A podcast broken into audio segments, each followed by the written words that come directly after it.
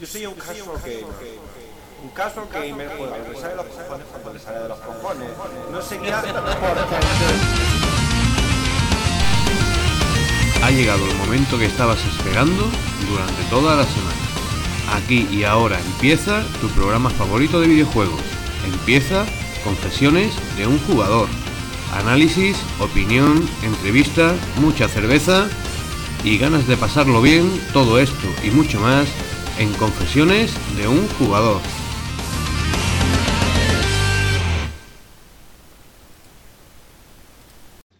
Bienvenidos a Confesiones de un jugador Unplug número 5. No lo digas, no lo digas.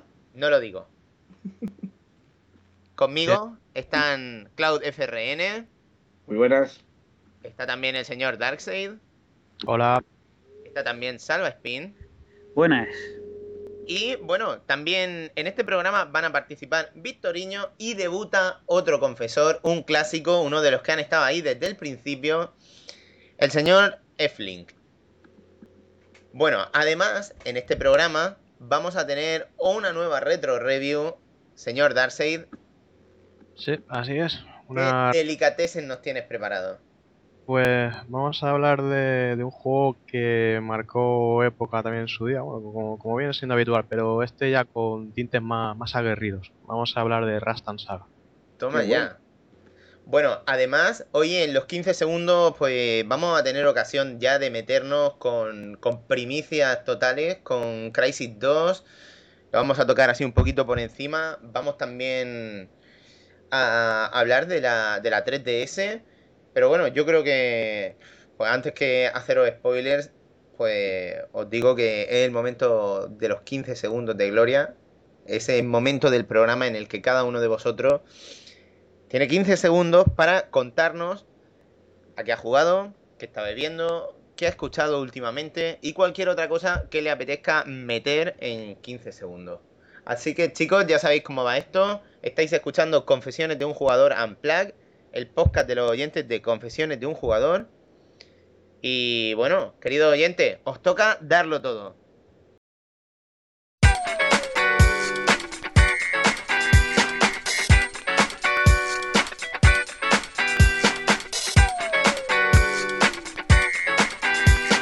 Muy buenas, Eflin.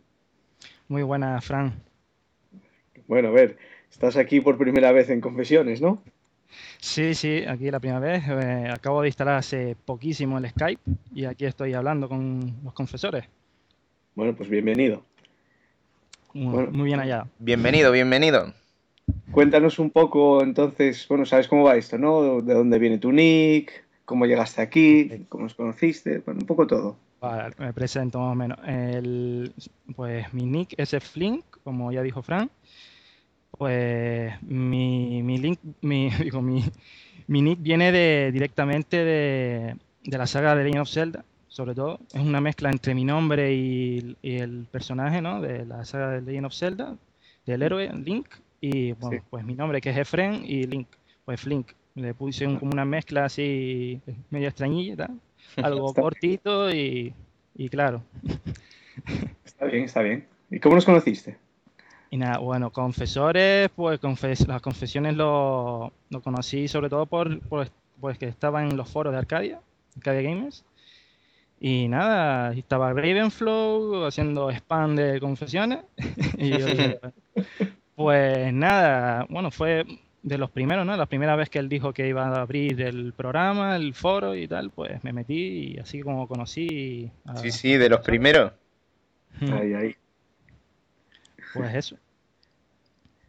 Bueno, pues una vez presentado ya sabes cómo funciona esto, ¿no?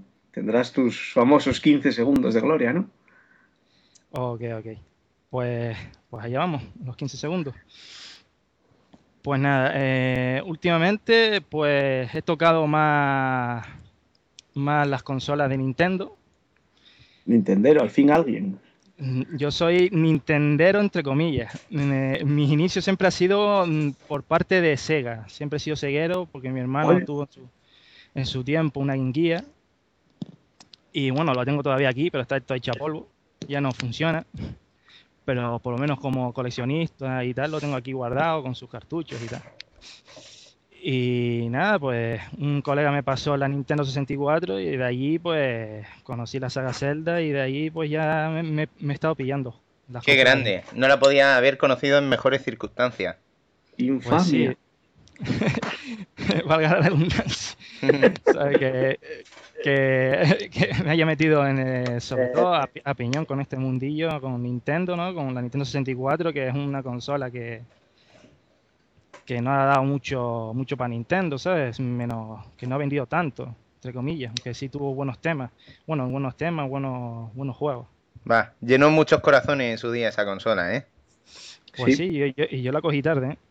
Yo la cogí tarde, pero la cogí bien. Se puede decir. Y nada, pues tengo, tener tengo todas las consolas, pero estoy dando caña ahora mismo a la Wii, al, al Metroid Prime 3, Toma ya.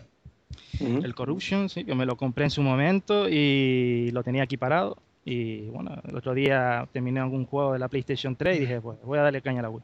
Oye, eh, Eflin, vaya putada. ¿Tú te lo compraste el Metroid 3 así tal cual? Me lo pillé de salida, sí.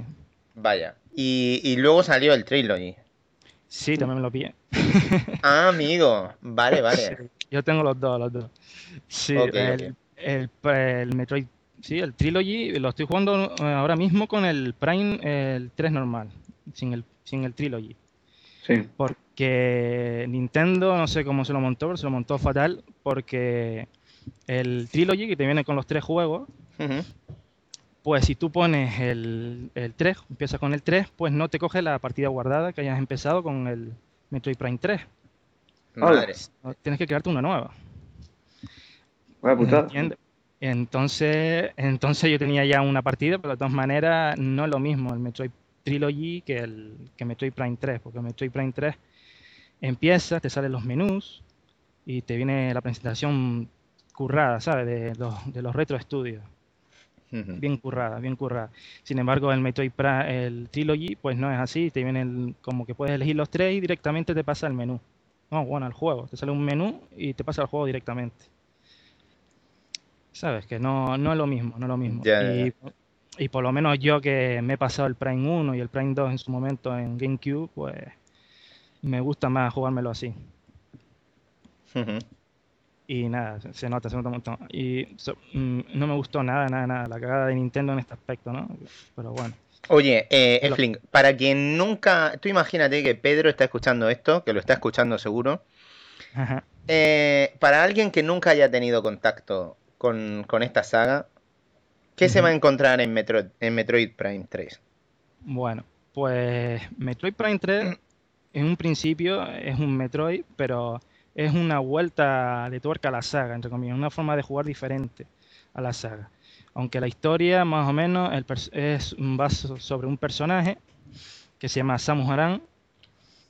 En un principio es un personaje que está dentro de una escafandra, eres un, un cazarrecompensa y estás en, pues lo que haces es, estás tú solo, normalmente es un juego que, en el que estás tú solo y tienes que, que investigar en un planeta, en un planeta, en la primera parte, en diferentes partes y estás y estás matando ¿no? diferentes es como un Zelda entre comillas, es como un Zelda, pero bueno, es un juego que en sus inicios era como eh, fue en la NES, ¿no? Y es, y es de exploración, totalmente. Exploración y, y- y ir encontrando la, la- los power-ups, se puede decir, más o menos sería power-ups, en el que va eh, subiendo, subiendo la- el traje.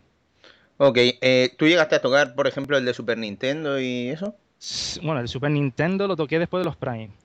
O sea, Ajá. la primera toma de contacto que tuve con la saga fue con el, con el Prime. Y después con el Fusion de Game Boy Advance.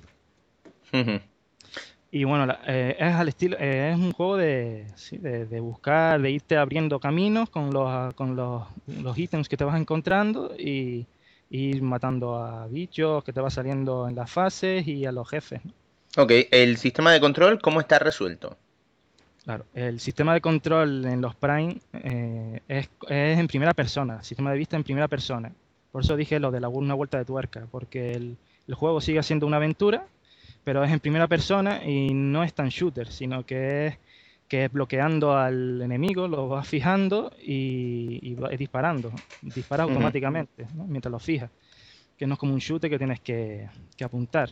Sin embargo, aquí en este, en la tercera parte, en Metroid Prime 3, pues como tienes el Wiimote, pues lo han currado un poco más shooter, ¿no? Que tú puedes apuntar más fácilmente con el Wiimote y puedes disparar. Sin embargo, en GameCube no lo hicieron así, sino hicieron el sistema de apuntado, que en Wii también está, pero lo puedes quitar, lo puedes cambiar.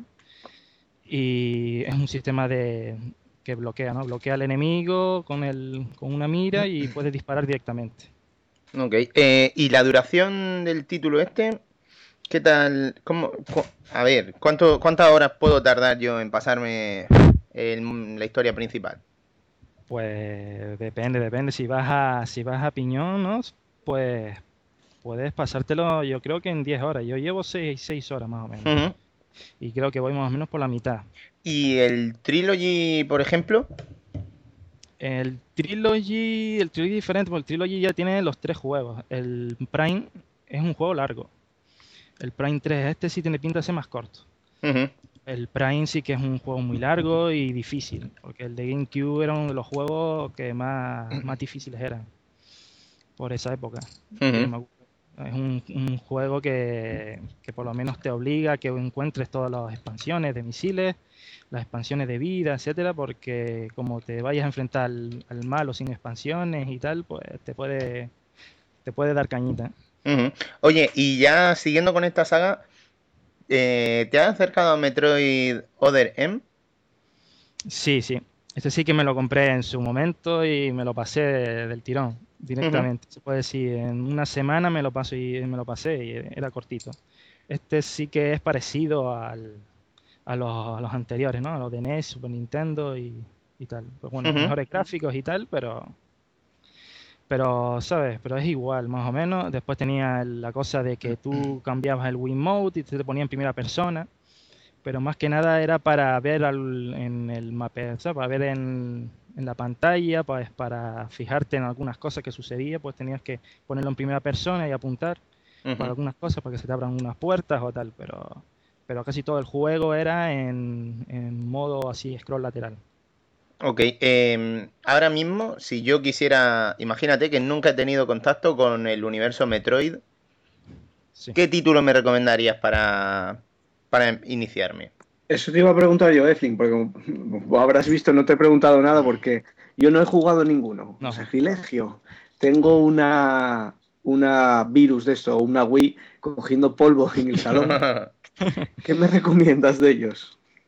Bueno, eh, pues los Prime están muy bien, a mí me gusta un montón. Lo único que, claro, los Prime no son como los, los Metroid originales, como se podrían decir. Pues ahora mismo de los que están, lo que te puedes encontrar en las tiendas, que serían fáciles de encontrar, mm, el Other M está bien. Si te lo encuentras barato, yo creo que vale la pena porque, porque pues sí, sobre todo si está barato, porque lo peor del juego para, para mí es que es cortito. Son 10 horas, ¿sabes? Bueno, la Mira, mayoría- la ma- Bueno, la mayoría- ahora mismo estoy viendo que Metroid Other M en Zavi está a 18 libras. buah, 21 pues mira, de importación, de importación sí te lo puedes encontrar baratito. Y ahora que recuerdo, pues lo- los, títulos de Nintendo normalmente no bajan de precio tan fácilmente. Mm. De importación sí te lo puedes encontrar barato, pero aquí en tienda de España difícil que te lo encuentres a 30, estaría a 30 y algo, 40 euros. por Sí, ahí, por seguro. Y creo que si te gusta, si quieres probar, a mí est- está bien, sobre todo si está barato. De importación está muy bien. Como Me dices que se, man- se maneja bien con el Wiimote, ¿no? Sí, sí, se maneja bien. Es, es en horizontal, con el Wiimote normal, con la cruceta, como si fuese una NES. Ah, genial. Eh, Y Estilo es al- súper al, sencillo. Donkey, ¿no? El Donkey Kong. Sí, sí, es súper sencillo. o sea, el juego es súper sencillo, lo hicieron de forma de que parezca el, el Metroid de NES. Ujú. Totalmente. Muy bien. O sea, son dos botones y tal, pero después tiene el, el- la cosa de coger el, el Wiimote y apuntar a la pantalla para que veas en primera persona y utilice lo el gatillo B y tal de, de la Wii. Ujú. Y nada, este, este juego está muy bien, o sea, si está barato está, está perfecto, pero bueno, de los Prime y tal, yo recomendaría sobre todo el Prime 1. Si El Prime 1. encontrar- Sí, sí, si te puedes encontrar el, el Trilogy, perfecto.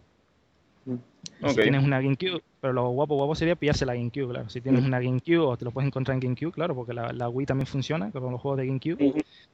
Si te lo puedes pillar, pues mejor. Es un juego, es un juego que, que es difícil, que tienes que dedicarle y tienes que estar ahí, porque Sí, vamos, que le tienes, que le tienes que, te lo tienes que trabajar. Sí, es un juego chungo, un juego chungo, que hay que trabajarlo. Tengo un colega que se lo pilló y que nada, que, que no se lo podía pasar y me lo pasó, ¿sabes? Me lo regaló y dije, pues pásamelo a mí que no lo tengo y tal. Porque fatal, ¿sabes? Que era súper difícil y, y es como un colega que más o menos él le da más a los juegos y tal, pero, pero como si se le traba mucho, él pasa y lo deja ahí quieto. ¿Y has jugado, has jugado alguna otra cosa más? Pues sí, lo último que me he comprado y que le he dedicado tiempo, pues al, a la Nintendo 3DS, Oh Hola. my god. ¡Hala! que me la, me la Primicia, a primicia. primicia, primicia. Totalmente, pero ¿qué es eso de hablar en confesiones de un jugador en, en la fecha de salida de algo? Pues sí, pues sí, pues sí. Aquí siempre innovando, ¿eh? Bueno, bueno, espera un momento, eh, Eflink, porque tenemos por aquí en el Skype al señor Victoriño, que también estaba caliente con la idea de comprarse una 3DS. Entonces vamos a ver si conseguimos contactar con él. Vamos a ver, a ver. Oye, Víctor, Buenas. buenas tardes. Muy buena. Buenas, Víctor. ¿Qué pasa por ahí? Nada, nada, estábamos en los 15 segundos de F-Link y justo nos acababa de decir que se ha pillado una 3DS. Entonces, pues. Tú de momento escucha un poco, porque creo que tú también estás caliente con el tema. Y, vamos a ver la, primicia en confesiones de, la 3DS. F-Link, cuéntanos cosas. Pues nada, pude conseguir una 3DS ayer, que gracias que Nintendo dio la, dio la salida, ¿no? Dio la orden de comprar, de poder comprar, vender las consolas, y yo pude comprarla, ¿no? La pillé al final en un Ujú. a 230 euros. Y, Buen eh, precio. por lo, sí, por lo menos lo pude pillar así. En los MediaMarkt y en algunas tiendas están vendiendo este precio y pude, y pude aprovechar, ¿no? Pues en los games sí está vendiéndolo a más caro y tal, Ujú. pero pude pillarlo a 230. Bueno, Y, gra- y gracias, bueno, más o menos mirando los foros y tal, pues me pude enterar de en dónde lo vendían más barato, porque si no, si no, a poquina los 240, 249 de Nintendo, ¿no? Que Claro. O las tiendas pusieron en su, en su momento, ¿no? Pero nada, pude conseguirlo y me compré, bueno, gracias a la diferencia de precios, pues pude pillarme sin problema algún jueguillo, ¿no? Me pude pillar el, Street Fighter 3D Edition, el 4, y el Pilot Wings. Se lo pilló mi hermano y tal, y más o menos le he dado caña a la, a la consola. La consola está muy bien, por lo que he probado. Nunca, no- aquí, como soy de Gran Canaria, aquí Nintendo no vino ni para que probase la consola ni nada. O sea, que Mm. con los ojos cerrados, diciendo, esto es Nintendo, tiene que, tiene, tiene que estar bien. O sea, te la jugaste por completo. Tú, tú Sí, no la ves. verdad. Tú sabes que yo, yo soy fan de la saga de Zelda y yo sí sé que, hay, que van a sacar un Zelda, sé que me voy a pillar esa consola. Lo más normal es que me la pille. Ya, ya, ya. Bueno, entonces, primeras impresiones sobre la máquina. Y pues nada, eh, nada más cogerla, mm, me creía que el color, me la compré azul, me creía que iba a ser peor y tal, pero la, la abro y está muy, muy bien, ¿no? Me gusta un montón el color, no parece así ni de plástico ni nada, ¿sabes? Me, me gusta un montón, no se dejan las huellas y tal, pequeñita, más o menos parecía una, una DS Elite. Y nada, con las cámaras fuera, lo primero que te fijas en las, las dos cámaras que están fuera, en la tapa, lo abres y tal, y te fijas ¿no? en la pantalla, la pantalla panorámica. Y nada, pues un poco ves eh, que la pantalla táctil más pequeña y tal, y te quedas, joder. pues bueno, Oye, te- una, una duda que me sale. Antes de, me decías que tenías una Game Gear, ¿no? Sí, sí, sí. ¿La batería cómo anda? Igual que en su día la.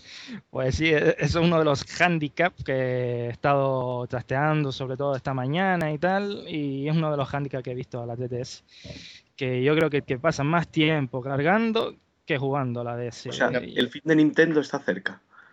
Yo creo que, dentro de dos añitos o algo así tiene que haber alguna revisión por Una ahí, revisión, claro. Mm, O te buscan un apaño, porque un- según he visto por ahí en internet, parece que hay baterías así de gente. Si le metes el de 3D se nota, ¿no? En la, en la batería. ¿Repercute mucho en la batería el 3D? Sí, sí, sí. Yo he jugado, normalmente he jugado con, la, con el 3D.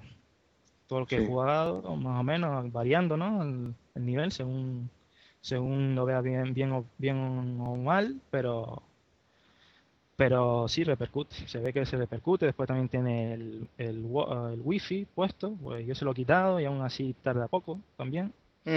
Pero de verdad es una cosa que di- alarmante. Bueno, alarmante, alarmante no. Yo, yo estuve por, un- por lo menos tres horas, se puede decir. Tres horas jugando, entre tres y cuatro. Y eso que le quité el wireless, ¿sabes? Sin el wifi.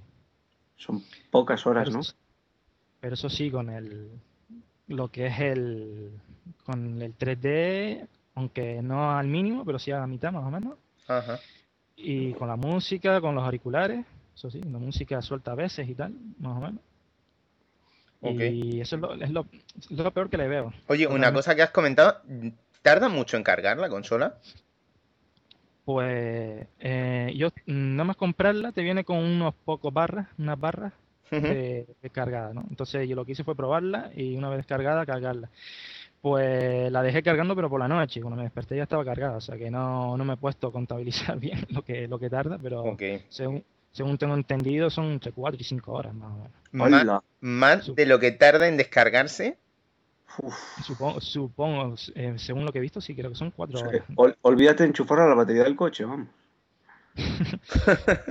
O sea, es que Nin- Nintendo es, es por eso yo creo que es por eso pusieron el dock este, que te viene en la caja, te viene como un como una base para poner la DS y conectarla al cargador y así tenerla como una base ahí en tu casa y cuando llegas a tu casa lo pones la DS para que se vaya cargando. Se sale de la primera idea de Nintendo de que las bateri- que las portátiles tenían que durar. De ahí aquella cuando la Game Boy salía que te, te duraban 30 horas con unas pilas. Claro. Sí, sí, es verdad. Fíjate que yo tenía la Game Gear que no duraba nada. Y Yo que la Game Gear nunca le ponía las pilas, normalmente la jugaba en mi casa, directamente a la red y a jugar, porque si no es que no tardaba nada. Y este, pues, lo- este es por el estilo, ¿sabes? Bueno, son tres horas que se, se te pasan rápido, ¿verdad? Te pones a jugar, se te pasa una hora rápida. Bueno, jugando en casa no hay problema. El problema es, claro, si te va por ir a un viaje o un... Ese es el problema. Yo por lo menos, yo, yo vivo aquí en la ciudad, ¿no? En Las Palmas, y tengo una casa en, en Telde, que es otra ciudad que está por aquí, que es aquí de Mm. Gran Canaria, y suelo llevar las consolas portátiles cuando me voy.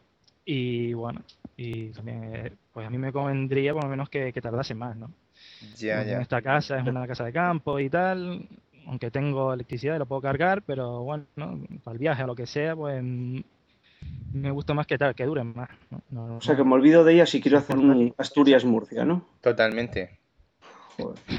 Pues sí, que son, si, esa es la cosa, si te pones a piñón, tiene la, tiene las luces para ponerle más o menos, si quieres, y también tiene un, como un modo para, para que te gaste menos energía. Lo de las Pero- luces vale lo que tú quieras, pero yo no sé los demás, pero vosotros no jugáis con la luz a tope en la DS.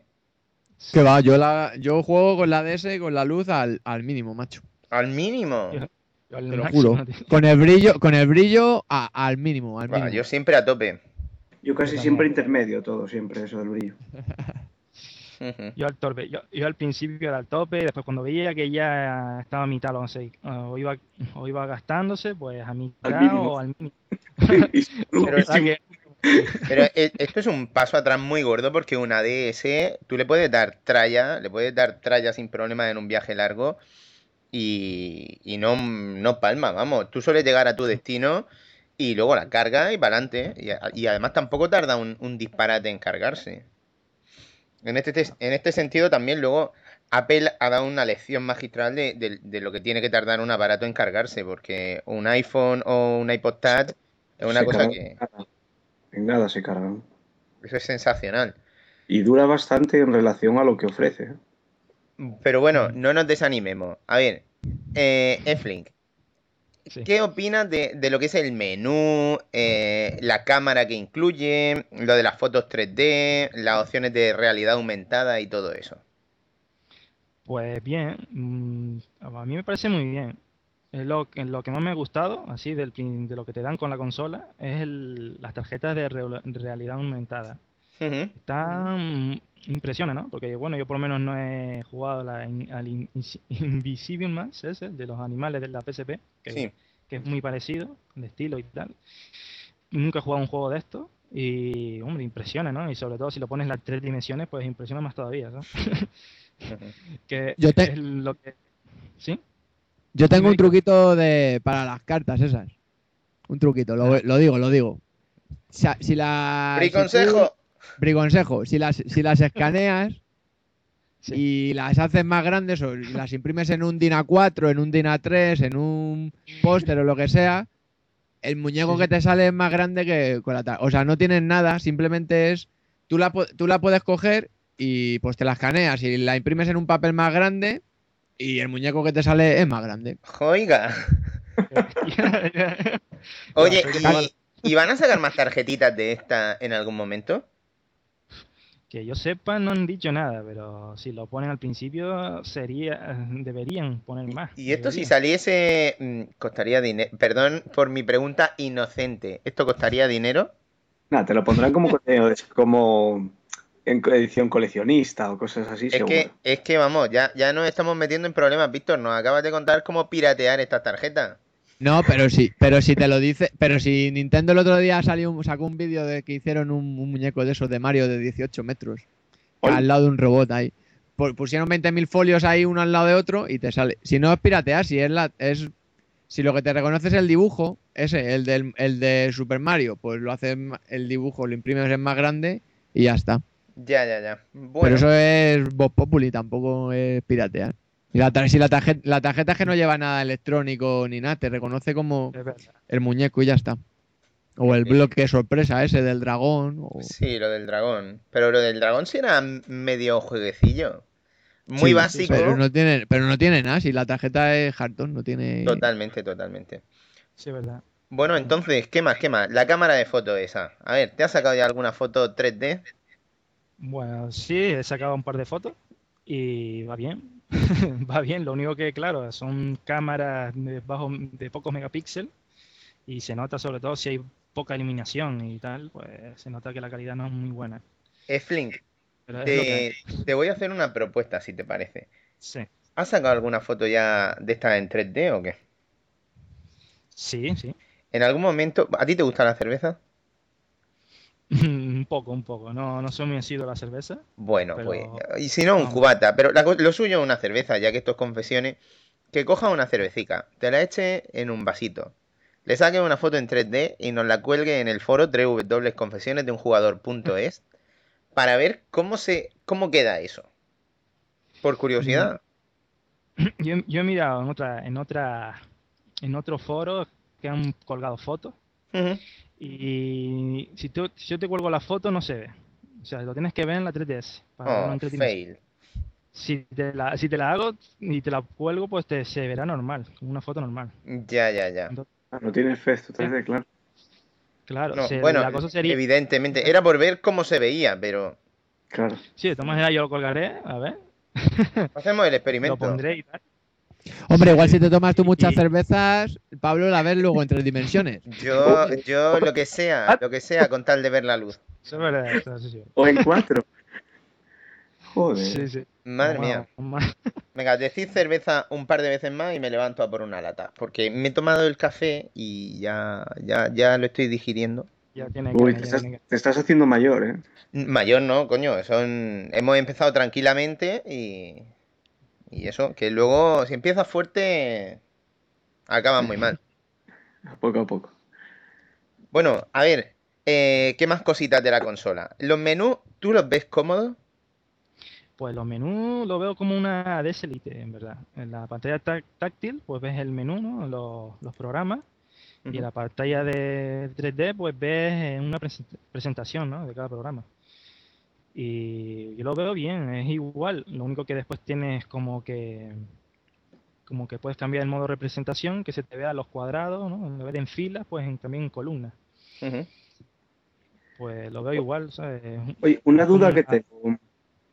Tú, la Wii, fue una mini evolución de la GameCube, ¿no? Esto es una Sí. mini evolución de la DSi. Pues sí, yo diría que sí, pero Sí, ¿eh? han mejorado muchas cosas. Mm, eh, te cuento a lo mejor. En el tiene una tecla home, ¿no? La DS tiene una tecla home y por lo por lo menos cuando tú estás en un juego, pues le das al home y puedes cambiar. Es como si fuese una PlayStation 3 cuando le das al botón de la PlayStation, ¿no? Sí. Pues por lo menos tiene eso. Y tiene hasta una parte de, de notas que le das y puedes hacer notas mientras juegas, ¿no? Anotar cualquier cosa. Para el ju- juego y tal, pues por lo menos tiene esa evolución, ¿no? Pero pero en fin, más o menos en lo que es el, lo que es el menú gráficamente se nota. pues sí, yo gráficamente sí lo veo y también cuando pones el cuando pones los cartuchos, la- lo que es la parte de los cartuchos, pues la presentación es mucho mejor que una DS. En una DS te salía una foto, ¿no? Una foto normalmente del juego y aquí se te ve como el logo en tres dimensiones y da vueltas, ¿no? Entre comillas, como el Street Fighter, ¿no? Te ve el logo del Street Fighter en tres dimensiones y da vueltas, ¿no? Y lo ves en Ujú. 3D. En el Pilot Wing ves un, un- el, el, el bichillo esto, ¿no? Y ves a, tu, a un Mi de encima de un avión dando vueltas con el avión. Y mejora los juegos de antes, de la DS normal. Eso sí, eso sí se ve. Más menos, yo mejora. he probado, yo sí, sí, el salto gráfico se nota, pero un montón, ¿eh? Yo por lo menos he probado, el que he probado el Street Fighter y es como si estuviese jugando al Street Fighter, como si estuviese al Street Fighter del- de la PlayStation 3, de la Xbox y se ve impresionante. El, el único, la única pega que tiene con estas versiones es eh, los fondos, los fondos no se mueven, ¿no? Los fondos son estáticos. Pero bueno, es normal. No, no vas a pedir a una DS como que sea como una PlayStation 3. Ok, ok. Eh, sensaciones generales después de probar los juegos, ¿qué nos, qué nos puedes comentar? A ver. De, por ejemplo, vamos a empezar con Street Fighter, que ya más o menos todos tenemos una imagen muy definida de lo que es el título. ah, el Street Fighter eh, está conseguido en el efecto 3D. Ves bien a, a los personajes. Eh, se aprecia muy bien en el, el modo entrenamiento, por ejemplo. Ves a los personajes en tres dimensiones y después como un cubo. El modo entrenamiento se ve que es como es un escenario muy simple, que es como una cuadrícula en forma en tres dimensiones, como si fuera una habitación con una, cua- una cuadrícula y veo a los personajes, pues ahí se nota muy bien como que estás dentro de una habitación y los personajes moviéndose, ¿no? Como si estuviese, como si estuviese unos bichos ahí moviéndose, ¿no? se puede decir. Y nada, el juego en sí mismo pues está impresionante, es igual, tiene todos los botones, los tres botones para los puños, tres botones para las patadas.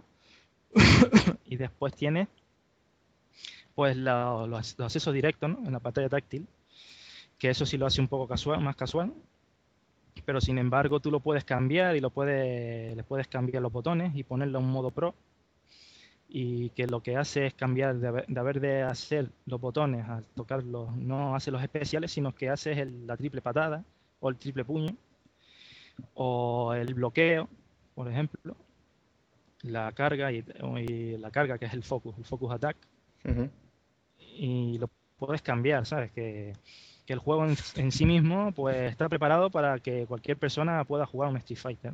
Eso sí, El modo super casual ese, ¿qué, qué te parece?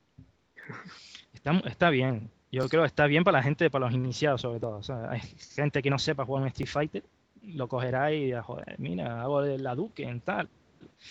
Pues mira, hago esto y tal, hago el super sin ningún problema, ¿sabes? Bueno, está muy bien para la, para la gente que haya, que empiece, ¿no? Con los juegos de lucha, con un Street Fighter. Pero un- hay gente que haya jugado, que ya más o menos sepa con un Street Fighter, lo verá malísimo, ¿sabes? Ya, Que por eh, lo menos luego, a ver, esto aparte del modo historia típico, ¿tiene algo diferente, algo sorprendente o es exactamente lo que te puedes esperar? Bueno, es, es igual que el, es igual que la, para la, versión de las manos mayores. Ya, Totalmente igual. bueno, El, añade- el añadido es el 3D y la una visión nueva, una visión nueva que es detrás del, del hombro, ¿no? Del personaje. Este está muy bien también.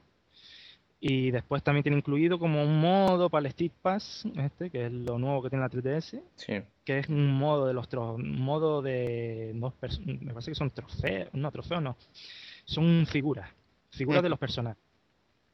Que te los llevas, los cargas en el modo este, te, lo, te lleva la consola encendida, en el modo Street Pass, y si hay alguien por ahí que te cruza en, por la calle, que también tiene el modo Street Pass, pues se enfrentan los, los muñequitos, ¿no?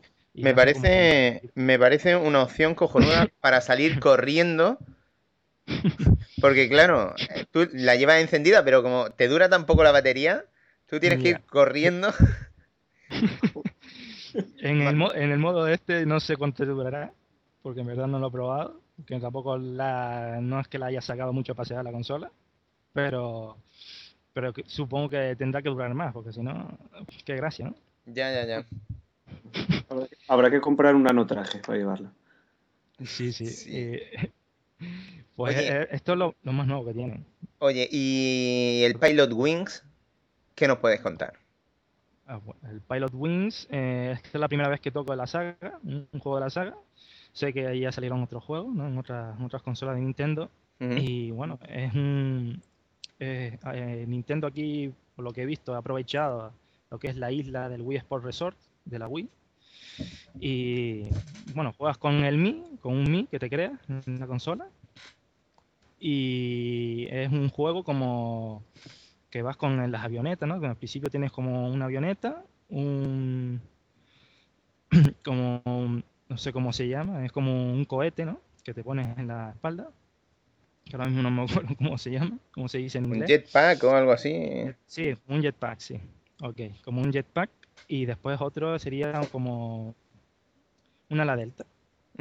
Estos son los, los tres, los tres formas de, de volar que tienes en el, en el juego, ¿no?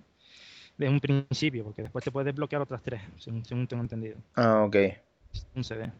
Y es un juego como un simulador de, de vuelo y en el que, el- en el que tienes que dar vueltas sobre la isla.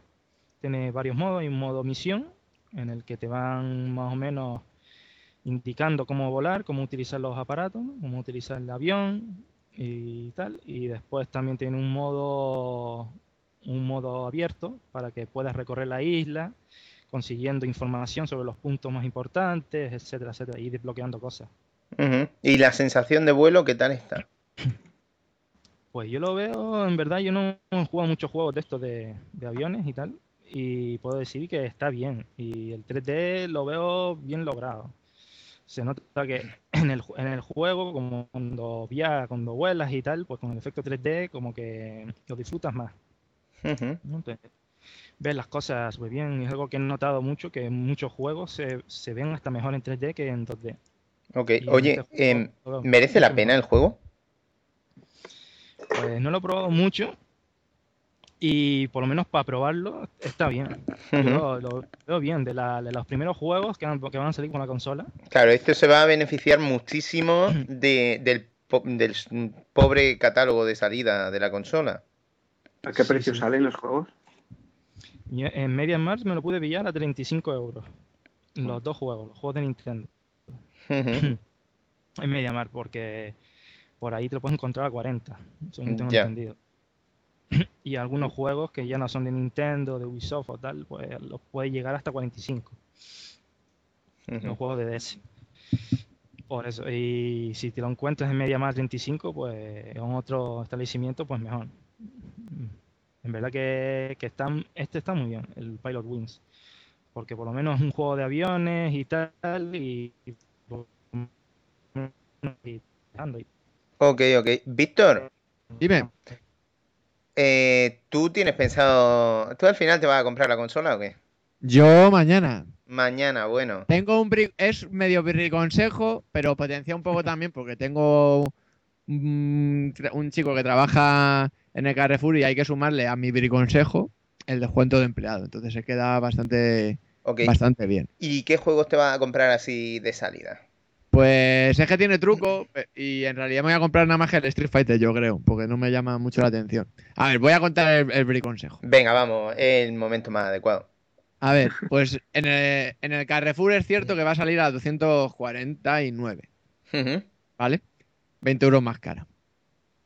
Que en el MediaMarkt que la oferta me parece que terminaba mañana o yo qué sé. Pero bueno, pero tú te metes en la web de Carrefour Videojuegos, te imprimes un, un boletito de 10 euros de descuento y ya estamos en 269 la Ujú. consola. Luego también, si vas y la reservas, tú compras una tarjetita por un euro que te, que te vuelven a descontar otros 10 euros. Ahí tenemos ya el precio bueno. ¿Cómo que 120. comprar una tarjetita? Sí, Carrefour ahora con en, en cuando sale un lanzamiento potente de algún videojuego, de alguna consola, tú es un tú compras una tarjeta de reserva, que luego el euro se, se te descuenta, amén de la ventaja que te llega la tarjetita.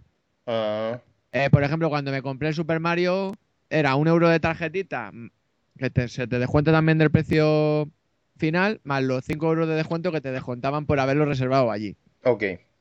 Entonces es una tarjetita que tú la compras hasta el día de salida y eso por un euro se te descuenta el euro y luego los 10 euros de la tarjetita. Claro, pero el día de salida, o sea, este Claro, o sea, briconsejo- bueno, tienes hasta, hasta, ma- hasta mañana. Madre mía, pero es que a lo mejor mañana no está puesto este programa. Pues, pues para futuras, para futuros. Ok, ok, ok. pues te salgan tarjetitas de pre- de reserva descontándote dinerito. Hmm. Pues ya tenemos ahí el precio bueno, 229, el barato. Luego encima tengo el cheque ahorro ese de que me ha salido por acumulado. Al comprar la tarjetita me ha salido hoy, como sabía que tenía que salir ahora en marzo, y son otros 10 euros menos, pues ya se te ha quedado en 219. Más claro, más el descuento, menos el descuento de empleado, se te queda un poquito más barato. Y, y luego además hay una promoción ahora que si, la comp- si compras una consola a- en, en el periodo de vigencia del catálogo este nuevo, Sí. puedes comprar hasta, hasta tres artículos, sean videojuegos o eh, accesorios de consola al 50%. Ujú. Eh, independientemente de la videojue- eh, videojuegos, mm, que pues yo me compré la 3DS, pero me puedo llevar, por ejemplo, el Street Fighter a mitad de precio. Y luego me puedo pillar pues, o alguno de PlayStation 3 o alguno de no sé qué al 50% hasta tres unidades. Ok. Que es lo que voy a hacer. Entonces el Street Fighter se te queda en 22 euros. Menos el descuento de empleado, pues un poco más barato. Pero si no, 22 euros. Que está bien. Que es, lo que, que es el que me voy a coger yo. Y luego ya veré a ver si algún juego más puede caer alguna novedad o, o algo de eso. Ok, Entonces, ok. me compré- Es que la putada es que la- el game también está haciendo plan renove, que estaba en nuestro amigo barrio ahí picado, porque por su XL le daban 120 euros. Y claro, le, le compró la XL en el día sin IVA en Mediamar y, y en realidad per- perdía 30 euros de lo que le costó, 20 euros de lo. Y estaba ahí, ahí. o sea, y es que las ofertas pa- mm, las, que las están haciendo ahora, luego ya pues, pues no va a estar así. Y como además sabemos como Nintendo que no bajará el precio hasta Hasta que pues saque la tú lo ves barato y dices, pues venga, pues aunque tampoco me llame mucho la atención, pero digo, bueno. Y así ya, pues oye, pues el Street Fighter a ver si el sábado le damos un uso y que nos lo firme. Ok, ok. Muy el bien. señorito. Bueno, eh, Eflink, Sí. mm, ¿algo más que nos quieras contar en tus 15 segundos de gloria? Pues nada, solamente comentar eh, mm, la música que, me, que suelo oír Ajá. normalmente. Y bueno, que suelo escuchar sobre todo música de baile, me gusta mucho música electrónica.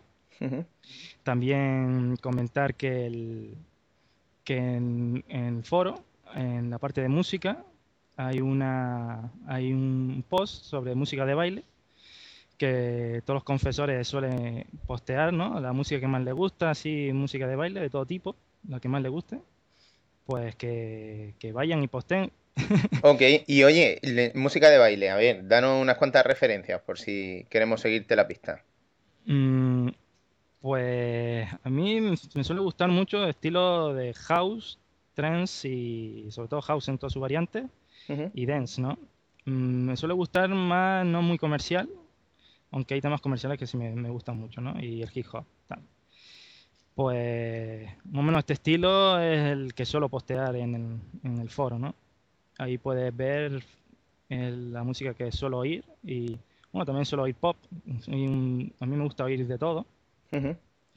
Y bueno, lo último así que he estado escuchando de pop es el, es el, el grupo Selling Sexy, que tú pusiste el, el disco, ¿no? Para bajar Sí, sí, en sí. el foro, que está muy bien, me gusta un montón.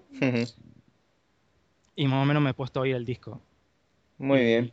Entre esto y la música de baile que suelo pinchar también, que suelo bajarme, comprar música y también tengo un, un controlador MIDI para pinchar en- con el ordenador y tal, pues soy un tío que suelo, suelo escuchar mucho, ¿no?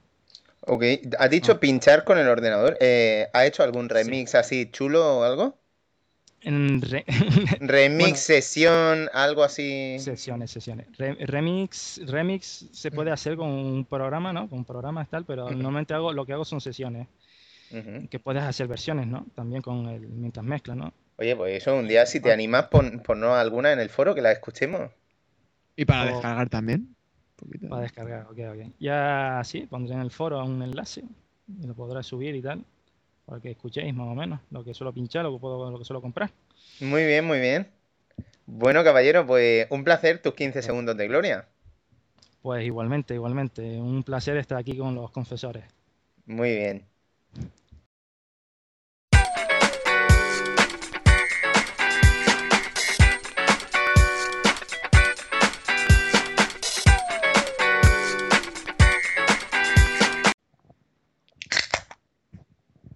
Muy buenas, Víctor. ¿Qué pasa, Pablo? ¿Cómo está nuestro querido corresponsal en Madrid? Pues bastante bien. ¿Puedo hacer el spoiler de lo que voy a hablar en el programa que viene? Así un adelanto de premio para los que escuchen extra. Digo, en plug. Venga. Bueno, pues. Bueno, además he hablado esta mañana con, con, el, con el de Nintendo y para confirmarlo. Y vamos a estar el sábado con Yoshinori Ono, productor de Street Fighter 4, Super Hola. Street Fighter 4 y Street Fighter 4 3DS edición. Toma ya. Toma. Nos va a dar, nos va a dar una clase magistral de cómo, de estos 20 años de Street Fighter, o me parece que son 20 años, y de cómo se lleva un éxito de recreativa a una consola portátil. El título del Ideame es de Street Fighter, dos puntos, de los, de los cinco duros a las 3D de bolsillo. Tremendo, Sí. tremendo. Tiene buena pinta. Oye, intenta sacarnos un saludo. Vamos a ver si. A ver. Ya me ha dicho el de Nintendo que va a estar la cosa que van acelerados, que van a tope con el tiempo. Pero bueno, algo se, algo se intentará ahí. Como. Seremos, seremos comprensivos. Si no puede ser, ya sabes que si no puede ser, también estás despedido. Ya, bueno, pero. ¿Qué le vamos a hacer?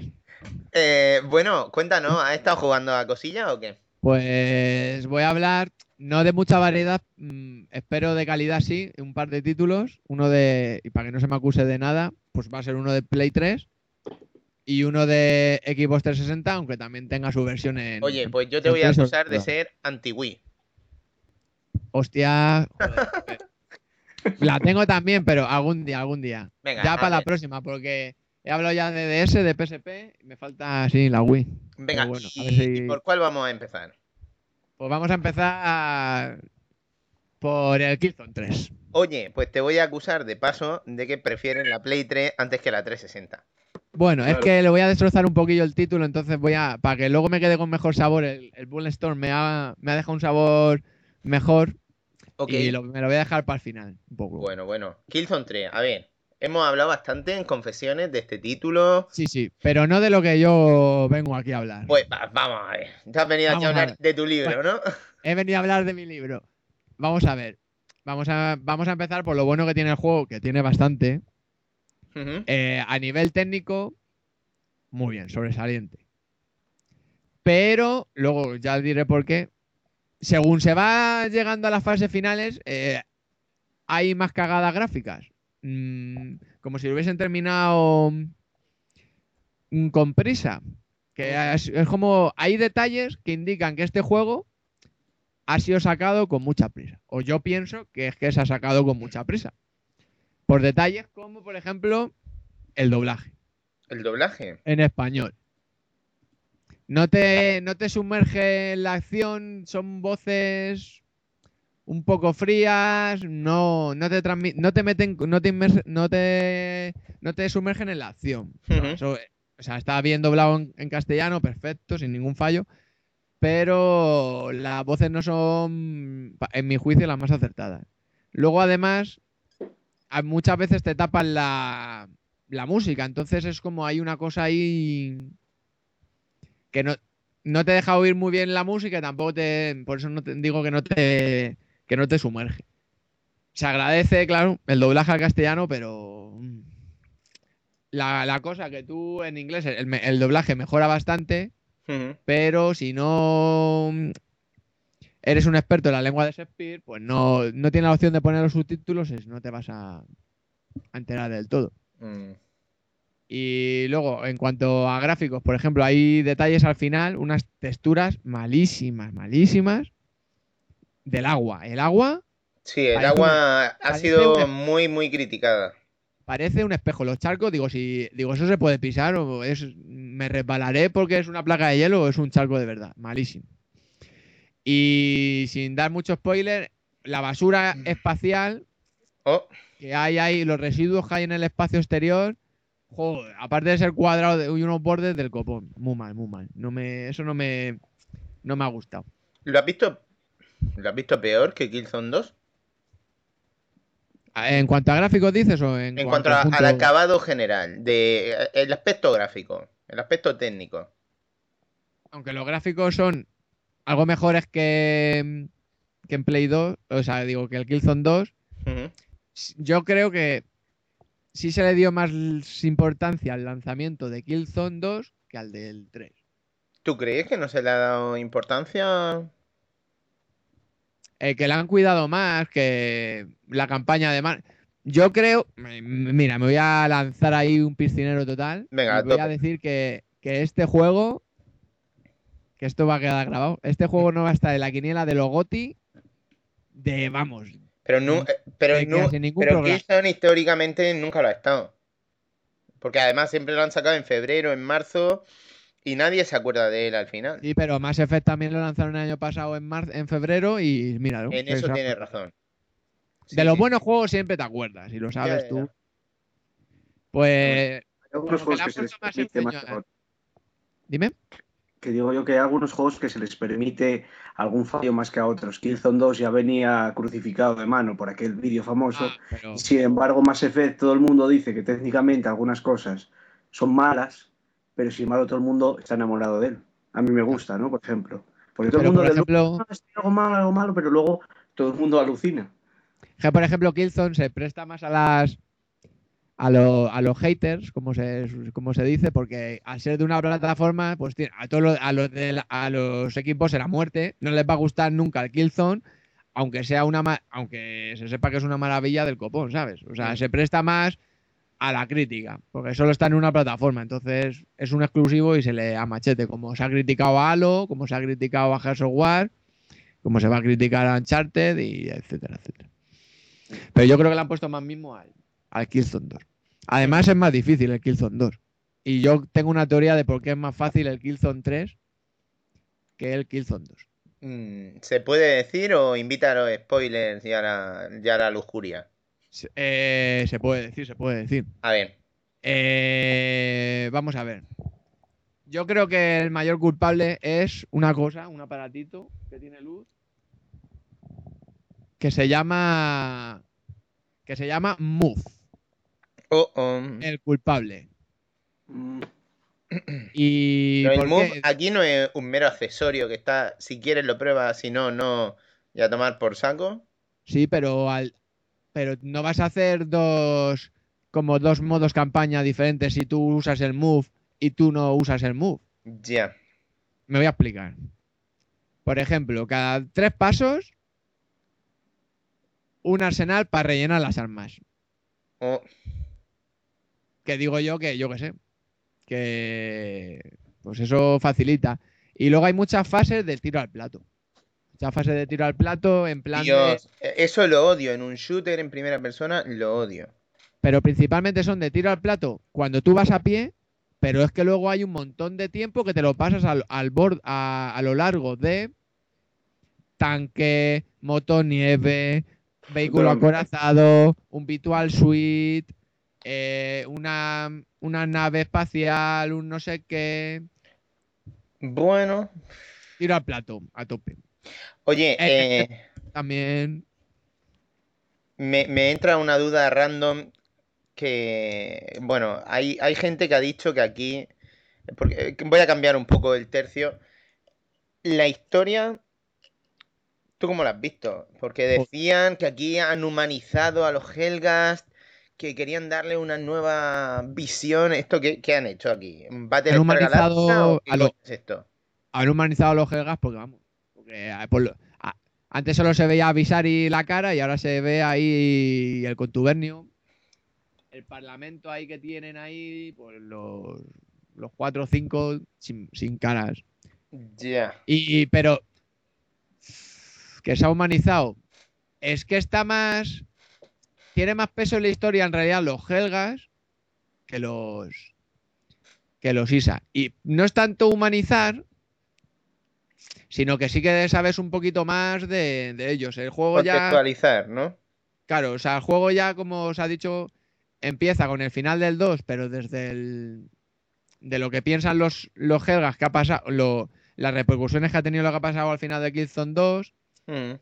pues sus decisiones y tal, pero luego también hay como una lucha de poder en- entre los, los jefes que han quedado de, de, de los Helgas y, también ves esa historia, aunque tú no la estés viviendo porque tú eres Chechenko, pues también la estás, la estás viendo. Ajá. ¿La historia esa es interesante o, o verdaderamente es una historia random que te han puesto ahí y es? Pues el problema está en, yo creo, como en cómo tú te enfoques el, juego con las como siempre, con las expectativas que tú hayas cogido el juego.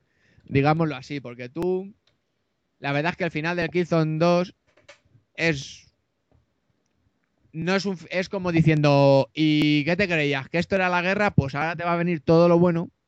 Entonces, si tú vas con una expectativa del copón, pues puede ser que te decepcione el argumento. Si tú ya sabes a lo que vas, que es un Killzone, que no, que no va a ser un portento de la narrativa y tal, pues es una historia molona, con un final, por si te lo queremos seguir en el 4, y es una historia interesante. Historia tiene. Pues yo, yo creo que te gusta o no te gusta en función de las expectativas que tú, que tú tengas. Aunque sí que es cierto que vas a, vas a ver en este episodio pues el lado Isa, y- pero también vas a ver lo que pasa en el lado de, de los Helgas. Bueno, ¿en la parte online a ti te interesa algo? Pues la he probado poco porque es exactamente igual que la del 2. Y yo qué sé. Y eso sí que, por ejemplo, en juegos como el Halo y eso me parecen más divertidos porque tiene pues, para editar mapas y eso. O sea, creo que se le podía haber dado un poquito más de. El, el online es bueno, porque es bueno, vamos a decirlo. Pero creo que. Pero le han puesto pocas cosas nuevas. La gente que está aquí alabando, oh, me dejan usar el jetpack. Sí, sí, tú úsalo, tú úsalo, que vas a ser el centro de todas las miradas. Es- Eso pasa en Halo Reach. ¿eh? Pues yo juego a Halo Reach y juego a Killzone 3 en online y una vez que coges a volar, todo el mundo te crucifica. Vamos. Por eso, por ya- eso, que, que no Tiro al plato, tiro al plato. Simplemente han adaptado la filosofía del juego al online también. Claro, y pues eso. pues, es que leo mucha, veo mucha gente que alaba que han metido el jetpack y digo, pues si tú lo coges y eres el Black. Van a, vamos. Ya, Pero- ya, ya. Los trajes esos, los Virtual Suite esos, pues sí que los puedes coger y tal y. Y bien. Ok, ok. Pero que. No sé, es. Es, pues como os ha dicho por ahí, el salto es más grande entre el 1 y el 2 que no entre. Hombre, evidentemente. Pero Eh, no solo a nivel gráfico, sino de mejoras jugables y de. Por ejemplo, el 2 ya implementaba el sistema de cobertura, que se sigue manteniendo porque es. de lo Jugablemente, pues. pues siempre se alaba también la cobertura del Gears o War y también se hay que alabar la cobertura de, del Killzone 2 y, y 3 también. Ok. Pero no. mm, Hay ahí cosillas que hay que. Hay que pulirlas un poquito, pero desde luego, si te gustan los shooters y tienes Play 3, es más que obligado tener. ¿Pero esto te espera Platinum o vamos ya a comprarlo? Eh, yo, como fan de la saga y, quería una edición coleccionista y tal, y me lo, me lo pude encontrar con un 15% porque era en Saturn el día sin IVA. Ah, socio, que te has comprado la de 150 pavos. No, no, no, no, no, coleccionista. Ah, vale, vale, que no es La de la, ca- la de la caja, la banda sonora y los mapas de y los mapas viejos. Ok, ok. Y entonces, como era fan de la sa- y también tenía la del 2, pues me lo, me lo pillé de salida. Lógicamente, pues también depende de las ganas que tengas de probar novedades o porque te puedes jugar. Puedes comprarte el 2 perfectamente que está súper barato y, y tirar. Yo creo que este juego merece la pena si de verdad te gusta el online ahora y si no, pues espérate. Porque Claro, sí, desde luego, al final esto lo que hace barato o caro son las horas que, que tú inviertas. Si tú vas a estar dándole al online al final y entre juego y juego online le vas a dedicar mm, 40, 50 horas a lo largo de un año hasta, que salga el Killzone 4, pues es dinero bien invertido los 70 euros que vale. Si no, si solo lo quieres por la historia y eso, alquílatelo porque este no va a ser tu Sí. juego. de- Sí, pues dura, dura poco, sí. Y encima es facililla, vamos. Bueno, pero aún así lo recomiendan, ¿no? Dices que si Sí, uno tiene una Play 3 Sí. y tal. Claro, claro, yo aunque haya dicho las cosas Es que para las cosas buenas ya lo habréis escuchado pues en, en- en los programas no en plan de confesiones de un jugador y en cualquier otro medio. Las alabanzas siempre están ahí y es lo que, lo que todo el mundo dice. Pero nadie dice lo. Aunque solo haya hablado de lo malo, es un juego bien. De notable alto, sobresaliente bajo. Ok, No me gusta poner notas. Tampoco, que no voy a decir. vale. Pero Eh, es- me ha gustado, me ha gustado.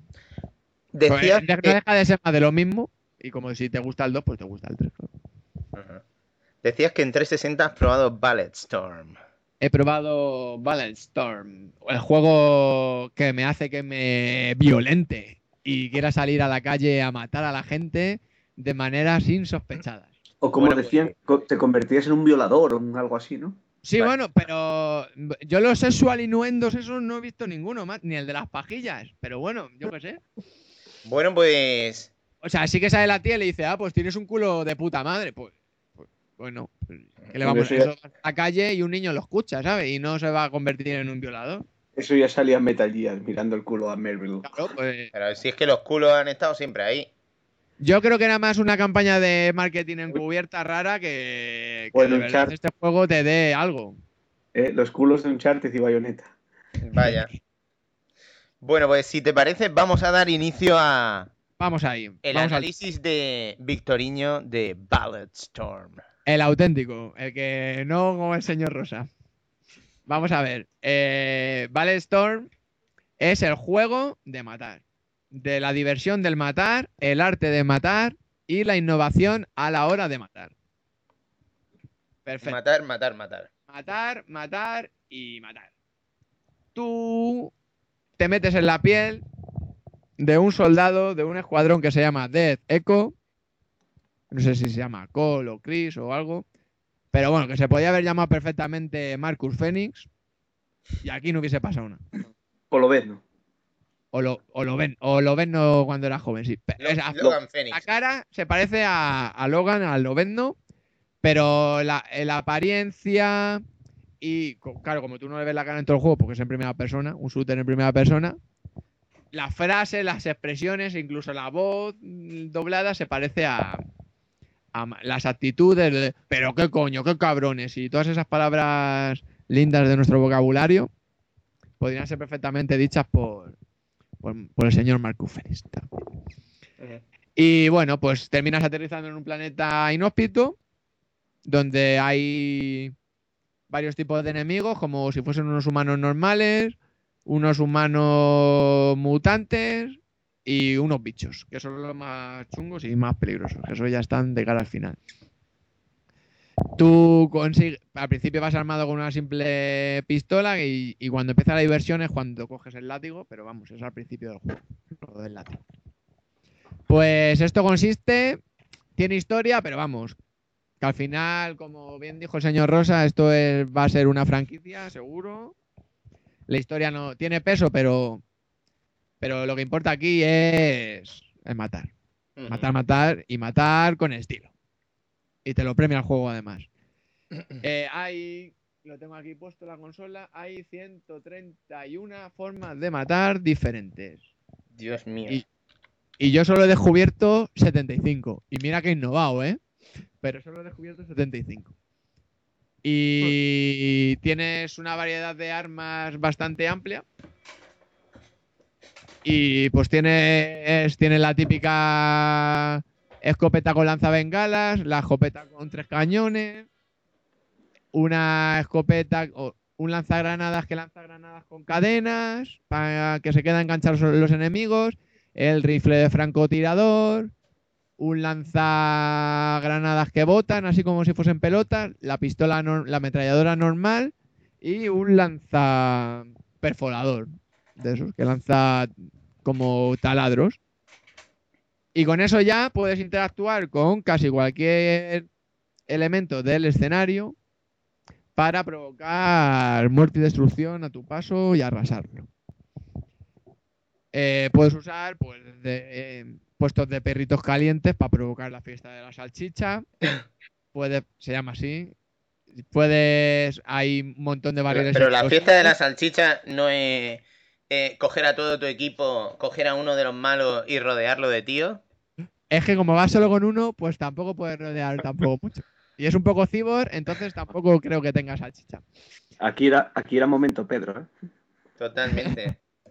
Bueno, hubiese sido un momento, Pedro, si se hubiesen sacado la polla y hubiesen empezado a bailar alrededor suyo. Madre. Y pues eso. Y tiene.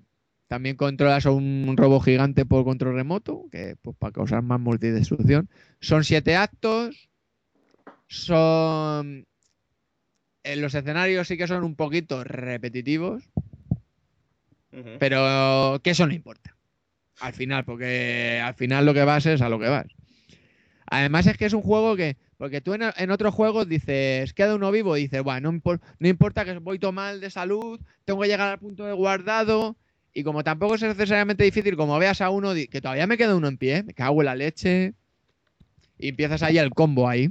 Pues generalmente se empieza con el látigo, arrastrándotelo hacia ti, y luego ya eliges si le desplazas con una patada a una zona de pinchos, a un barril explosivo, a otro compañero, le enganchas una bomba con cadena y le mandas a otros compañeros y cuando esté alrededor de ellos la detonas y explotan todos a la vez, etcétera, etcétera.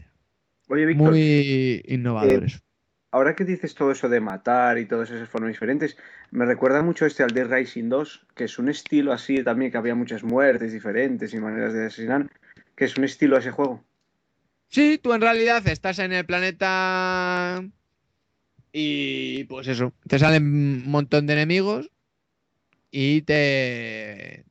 Pero no es como en el Red Dead Racing, que ya- están por ahí, sino que te van saliendo como, como en cualquier shooter, unas oleadas y tal, y tú las vas salvando, pero sí que esto al final es...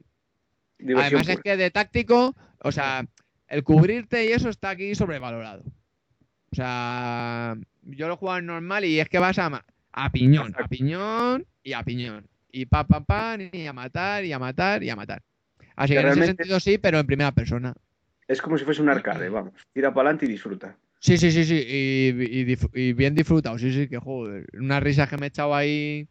Y además eso, que te invita pues a innovar.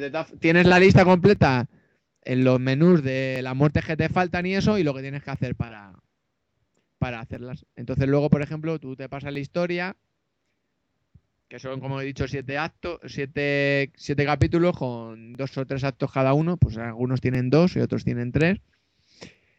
Menos en Mary Station, que tiene solo cinco. Dado una versión un poco descafeinada. Pero tiene siete actos. Se, pues dura pues, las 10 horitas de rigor. 8 o 10 horitas de rigor. Pero luego lo puedes rejugar. Tiene un modo anarquía que no he tocado. Que será posiblemente el del online. No sé, porque no lo, no lo he probado. Porque no tengo pase, pase online ese de, de EA que me lo recuerda siempre que pongo el juego, no se puede desactivar la- el menú, como te equivoques vas directo a comprarlo. Dios. Y sí, además en la pantalla del título ya, mm, ¿quieres comprar un...? No, no y, no lo y sale siempre, el- tienes que molestarte en darle al botoncito de que no quiero comprar. Y, y tiene el modo flashback, que no deja de ser los, los mismos escenarios. Repito, señor Rosa, los mismos escenarios que el modo campaña. Y te los puedes jugar pues como, como si fuese un time attack. Tú vas de un punto a otro, pues haciéndote los máximos puntos posibles. Y según los puntos que tú hagas, pues recibes X estrellas. Y, vas de- y, al, y al ir pasando, pasando modos, eh, eh, escenarios, pues vas desbloqueando más y más y más y más. La Bueno. versión con el pase online no sé lo que añadirá, eso no te lo puedo decir. Pero vamos, es, es un modo de hacerlo rejugable, pues para. Pues eso, lo que estoy haciendo yo, pues pa- para ver si puedes descubrir alguna muerte nueva para terminarlas todas y conseguir el login. Y pues eso, pues para echarte pues de, de esto que dices, "Buah, pues 10 minutitos, 5 minutitos rápido, y te metes ahí en un escenario de esos y causas un poco de pavor y perfecto. Y te vas a la ca- y te vas a dormir o a lo que sea, pues un poquito menos estresado. Eso sí que es verdad.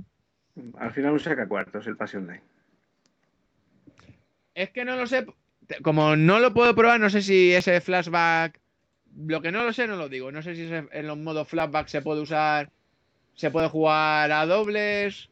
O el modo anarquía sé que será. No lo sé. Yo sé que tiene modo anarquía porque hay un, los logros y eso. o sea, A lo que me refiero es un juego que has disfrutado mogollón en solo, en solitario. Pues tampoco, Ah, sí, sí, sí, pero- online tampoco al final te va a influir mucho en No, pero por ejemplo, mm, mm, ¿sabes qué pasa? También conseguimos, por medio de un, de un compañero, eh, la el promocional también del Death Space, Mm. Y ahí también te pide el paso online. Sí. Que bueno, pues tiene el modo ese, pero que son juegos que si no juegas online, pues tam- no te vas a perder mucha diversión tampoco. Vamos. No, no, que va. Te ofrece es lo que te ofre- está bien, bien ofrecido. Sí. Sí, sí. Y Bueno, no. bueno. Pues eso. Y bien. A, 60, a 60 euros cuesta ahora, ¿no? Sí. A 60 euros, desde luego que no merece la A mí no me. A mí no me merece la pena. Esto. Pero, Ah, pero lo, lo que dijo, por ejemplo, eso, Antonio, que esto mm, rebajado de cabeza, ¿no? Vamos, esto, esto a 20 euritos. 20. Vamos a ponerle un margen de 20 a 30 euritos. Pues, lógicamente, si te gustan los, los shooters en primera persona, Pues Mm. es un shooter, vamos a decir, fresco, mm, que se centra más en, en la diversión que lo que sería el realismo y tal. Es un, podríamos decir que es un, un shooter de primera persona mm, más, más arcade que, que los demás. Ok. Y pues y tiene con él, con él disfrutas matando, que es al final de lo que se trata. Te, tiene un montón de situaciones cómicas. Te ri- me, me he reído con este juego como, como no, como, en- con- no recuerdo ningún otro que me haya- pero vamos, o sea, está muy chulo. En 20-30 euros, en esos precios no es que no cuando un Mega Monday o cualquier cosa va a estar ahí seguro. Seguro, Y seguro. luego además es carne de que tú un fin de semana que no tengas nada que hacer o nada que jugar, cojas, te lo alquiles, lo quemes y vamos, lo vas a exprimir a, pero vamos, al máximo. Ok, pues tomamos nota. Eh, Víctor, ¿alguna recomendación jugable más que nos quieras hacer? Hombre, yo te recomendaría también otro que estoy jugando al Pokémon Blanco, pero yo sé que eres demasiado casual para jugar a eso, no te lo voy a recomendar. Demasiado casual, ¿no? Eh, Yo es que sé que tú eres un experto en el tema Pokémon, así que lo que yo te propongo es ya esto subirlo a primera división, un análisis de puta madre para confesiones de un jugador. Normal. Hostia, oye, hostias, qué nivel. Pues eh, bueno, yo me ofrezco a que cuando, a- a- cuando grabemos mi reseña de... No, no, cuando grabemos mi reseña, no. Esto, esto, aquí está solo. Ah, solo. Sí, Joder, pero tú, bueno, pues ya veremos, a ver. porque Vale. yo sé que la soledad a veces es difícil, pero es. O, o tú prefieres hacerlo acompañado. Pues si es, yo qué sé, pues si es, no sé. Pero Yo- lo, lo veo, lo veo un buen bueno. complemento para meter un día en un confesiones de esto que dice, venga, ponemos el briconsejo y alguna cosita más. Pues, No, pero oye, si vamos, si yo me puedo enrollar ahí hablando de lo que tú quieras, porque vamos. ya, ya, pues, Es un juego que se, se le tacha de una cosa por culpa de una serie. Por culpa de una serie de animación, cuando hay un montón de constantes matemáticas, factores matemáticos y cosas que tienes que calcular, que es bien calculado. mm, O sea, no todo, no todo el mundo. Bueno, pues yo creo que eso merece la pena prepararlo bien. Tú te tomas ahí una serie de notas y yo si quieres te acompaño y, y lo Voy dejamos a. para un confesiones futuro. Muy bien. Voy a esperar a que. A ver si. bueno, aunque ahora con lo del terremoto. Se supone que iban a abrir ahora el día 30 las funciones online que estaban capadas un poco, que también no estaban abiertas. Vamos a, a esperar a que se recupere Japón y, y cuando estén las funciones online yo, vamos, me ofrezco, pero- porque el juego ya lo tengo más GR que te he pasado. Ok. Don Víctor, no todo. recomendaciones musicales. Recomendaciones musicales. mm, hostia, hostia, me viene bien. No, no estaba preparado. Pues he comprado una entrada para un concierto de julio. De los Foo Fighters. Único concierto en España. Las Oh, entradas agotadas. Agotadísimas. Qué guay, ¿no? Hay pues un montón de confesores ahí. Me parece que viene Lore- Lorena. Va el señor Barrio. Va Chuacha, aunque no se pase mucho por el foro. Y voy yo también, claro. Ok, ok. Genial. Y puestos a que, por cierto, tengo que hacer una crítica a la venta de entradas en este país.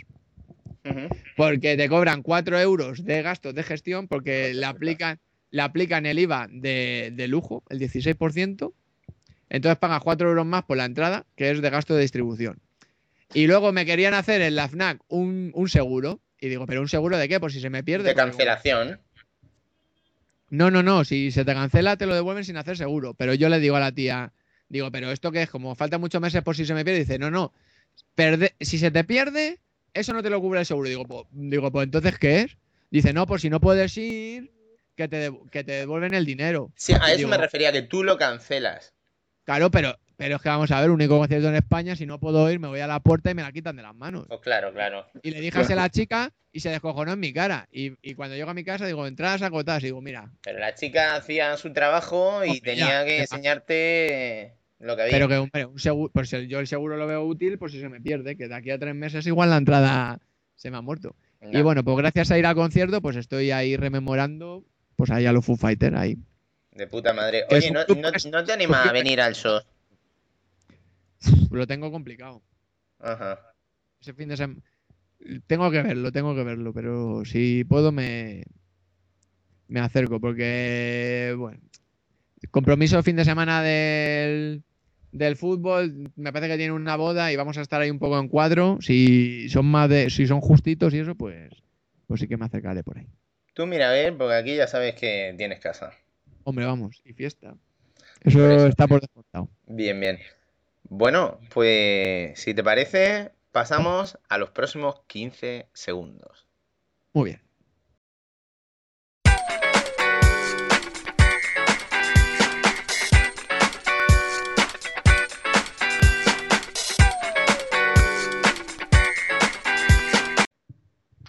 Muy buenas, Fran, ¿qué tal? Muy buenas, aquí estamos, otra vez. En 15 segundos de gloria. Ya caigo un poco repetitivo. Pero bueno, a ver. No, no es que haya jugado mucho a, a muchas cosas, ¿no? He probado un poco eh, Crisis. ¿Cómo? ¿Crisis? Ah, Sí. ¿Pero Crisis 1 o Crisis 2? 2. ¡Oh my god! ¡Cuéntanos todo! Ha salido hoy. A la vez. Dios. Ha salido hoy mismo y tú ya le has puesto la zarpa encima. Eso es estar ahí ojo a visor. Sí, pero. Está- Estás te- más ansioso que DS de crack, que lleva unos días plagando el foro de, de mensajes ansiosos por, por echarle el guante a Crisis 2. Bueno, Pues de sí. ese de crack es un auténtico crack. que, que corra que se ha conectado Fukui al, al Steam y se va a fundir todo. Y bueno, sí, he estado probando ese y he estado probando también Homefront. Y bueno, uno me ha sorprendido y el otro. Uf, otro Call of Duty. Ajá. A ver, a ver, ¿por qué empezamos? ¿Por lo bueno o por lo malo? Mm, bueno, Homefront primero. Venga. Y un poco así, bueno, así un poco por encima, ¿no? Es el típico shooter que vas avanzando, estilo Call of Duty, ¿no? Todo así script, te van saliendo enemigos y, y liquidando. Bueno, eso es la historia de siempre. El- lo bueno que tiene este juego, que te intentan meter como que Estados Unidos ha sido invadida, jugar un poco con los sentimientos un poco ahí de, de la gente, ¿no? De, sobre todo el pueblo americano. Esto es como la película esa Amanecer Rojo. Sí, vamos. Intentan ahí que, que juegues, pero luego al final, según lo vas jugando, vas notando que va perdiendo fuelle, va perdiendo fuelle. Y sí, algunas misiones que te ponen, o sea, algunas estilo de la pantalla que intentas subir un poco épico, pero no, no te llena. No te llena el juego. Además, si alguien lo quiere, que lo alquile.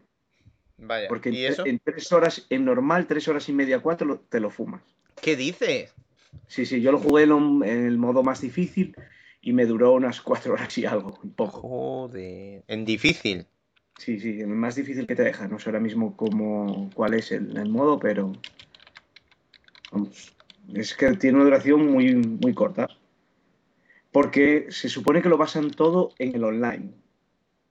Yo en el online no lo he probado. La verdad que el online, lo poco que he jugado ha sido Killzone 3 y no, no he jugado. No quiero mezclar shooter en online porque no me pierdo con los botones. Y poco más así te puedo decir del, del Homefront, que gráficamente algunas texturas de estos que, y, y objetos que ves que dices tú están tirados allá y otras cosas que bueno, que, son, están bien. Pero lo demás todo como eso, como un Call of Duty. En, en peor. Ya, ya, ya. Em, madre mía. No, no, no me estás convenciendo mucho. Eh, Mm, Es que yo te digo, es de esos juegos que crearon mucho hype en su día, ¿no? Y Fueron creando ahí muchos anuncios en todas las revistas, en todos sitios, Homefront si la invasión llegara y no sé qué. Y luego los vas jugando y esto que, que, pierden fuerza. Sí, sí. Fuerza y, y llega un momento que, que te aburren casi y decir, a ver si me lo termino ya. Y Joder, pero un- estás hablando de una cosa que dura cuatro horas y estás diciendo que aburre, me está resultando bastante anticlimático. Sí, Sí, es es que que con la, sí, con Sí. la pila de shooter que hay hoy día, es que no sé cómo se atreven a sacar eso y además que creo que, que tienen que hacer una buena venta. O sea, igual tienen que vender dos o tres millones de copias para amortizar el juego, que no lo van a hacer. Mm, pero, a ver, una pregunta así, eh, como dice, como diría Víctor, sin paños calientes. Em, ¿esto es peor que Rogue Warrior? No. No, no, no. No, no, eso no. Eso no, a ver, tampoco lo quiero poner como que es muy malo, pero a ver, eh, con los shooters que hay hoy día y los precios que te puedes encontrar, los Killzone 2 y todos esos que hay por ahí, este juego por 20 euros tampoco te merece la pena. ¿Quieres Tampoco probarlo? por Porque es un- 20. No, O sea, ni- porque son del montón, hay muchos como él. Ya. Por decirte otro, a precio barato y que te sorprende, Singularity. Mm, lo tengo yo ahí pendiente de hablar en algún momento porque me lo, me lo he pasado hace poco y por 20 pavos es una gran compra. ¿Y Singularity Claro. es superior a Homefront? Sí, mucho. Ajá, mucho, mucho. Hay gente que incluso, por ejemplo, Bioshock 2 o de esos juegos así que, eh, por circunstancias que sea la gente no soporta o no traga o que es más de lo mismo, es que le da mil vueltas a este juego. Ya, ya. Joder. Y eso que ya te digo, es un shooter jugable, sí, lo juegas, te puedes entretener, pero que a la hora de la verdad ves que dices tú, es eso. El Medal of Honor salió y tenía también una, eh, ¿no? Como mucho bombo y luego se quedó en, ya ves, nada. Y en comparación con las decepciones, ¿cuál, cuál, cuál está mejor? ¿Entre cuál? Entre Medal of Honor y Homefront. Yo, yo los dejaría igual.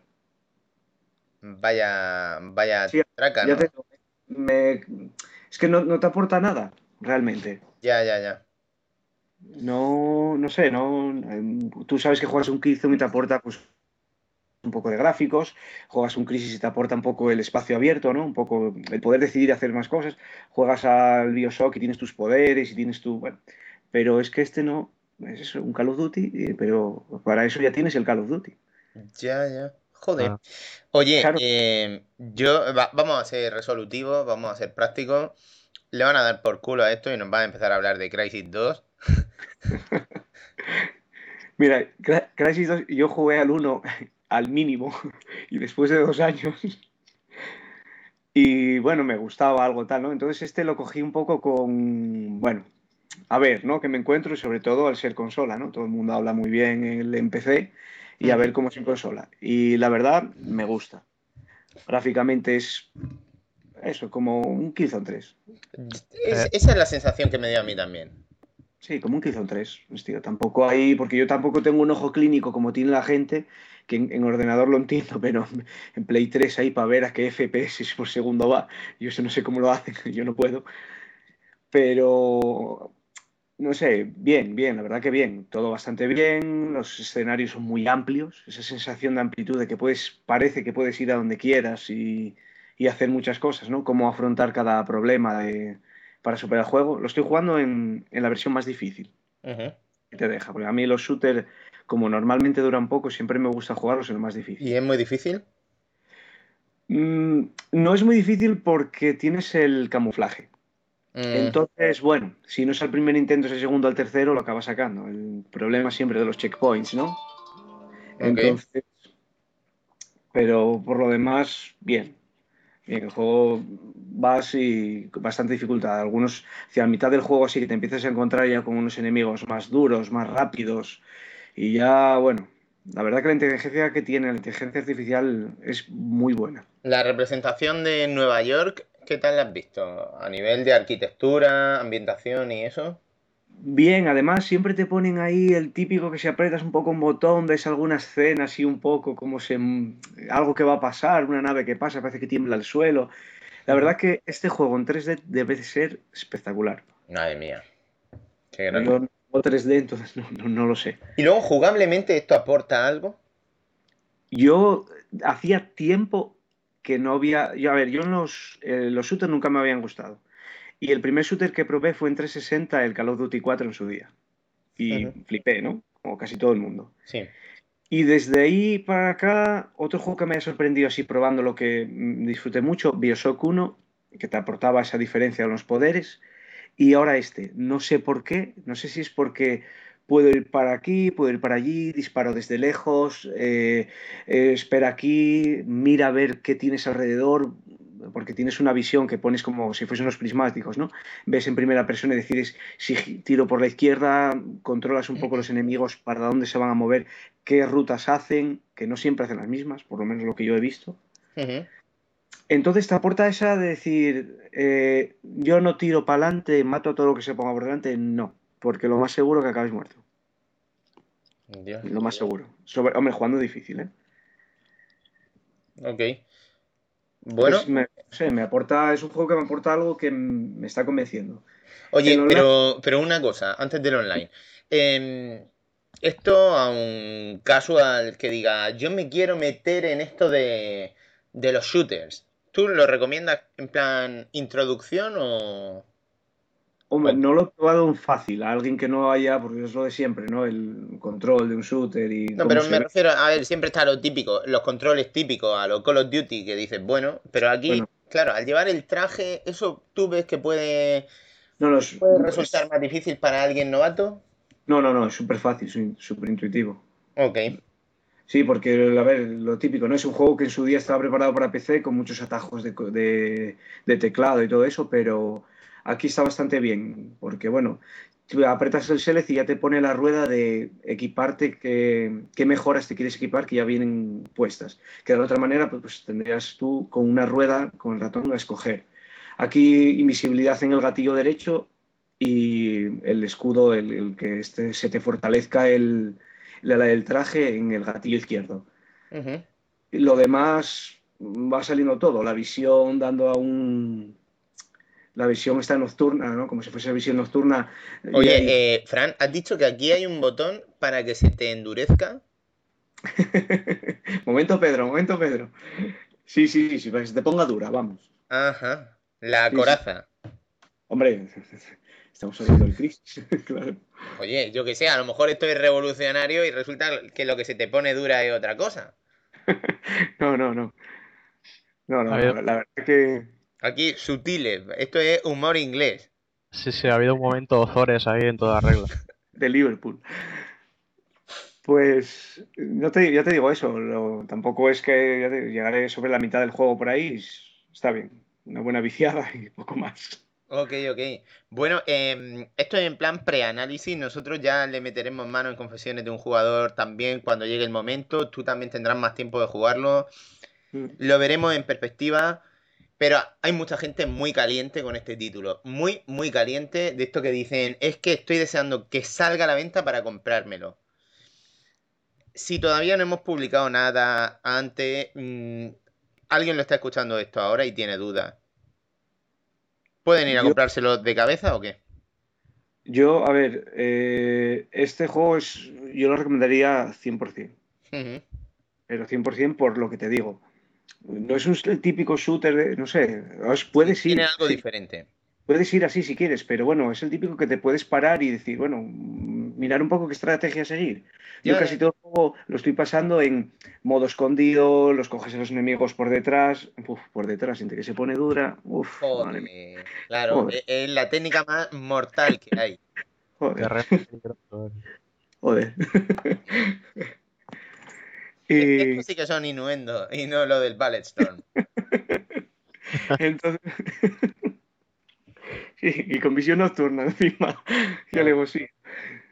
Pues yo este sí le recomendaría, la verdad. Ok, Eh, ¿Has probado el online?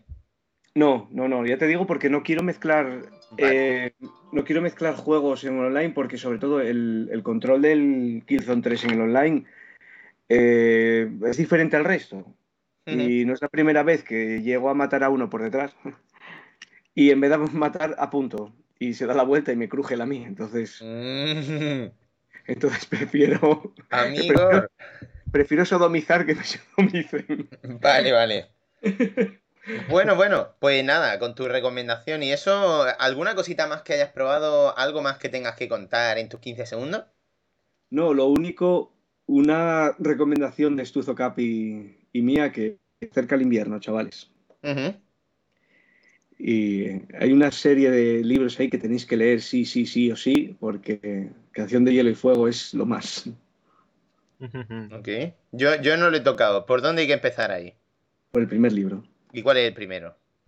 Ah, no recuerdo el nombre, me has pillado. Juego de Tronos. Juego de Tronos es el primer libro. Sí, Juego de Tronos. Y lo iba a mirar, que tengo los libros ahí. Además, ahora que te has pedido un Kindle, Perro. eh, eh, eh, al final eh, fue escucharlo y decir, venga.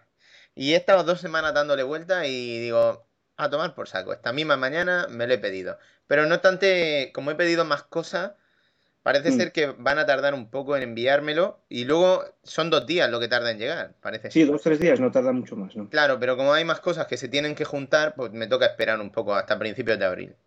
Ah, bueno.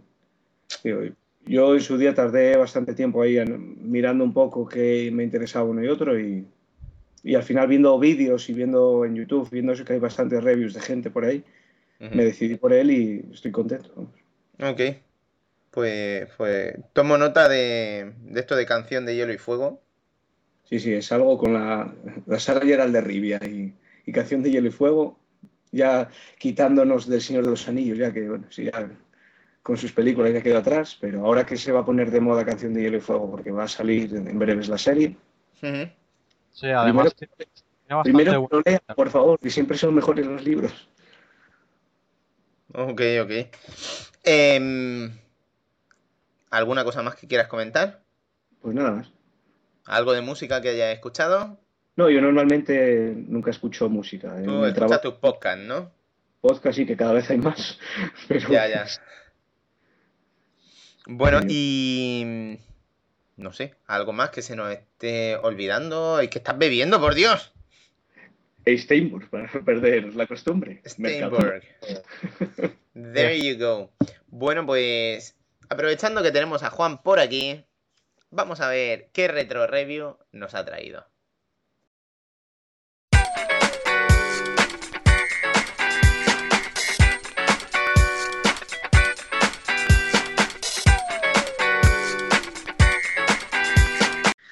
Bueno, pues ahora vamos a continuar con una de las grandes secciones, de la sección de, los píxeles añejos, la de los 16 8, o 8 bits, la de los salones recreativos, la, eh, de la retro reviews, en definitiva.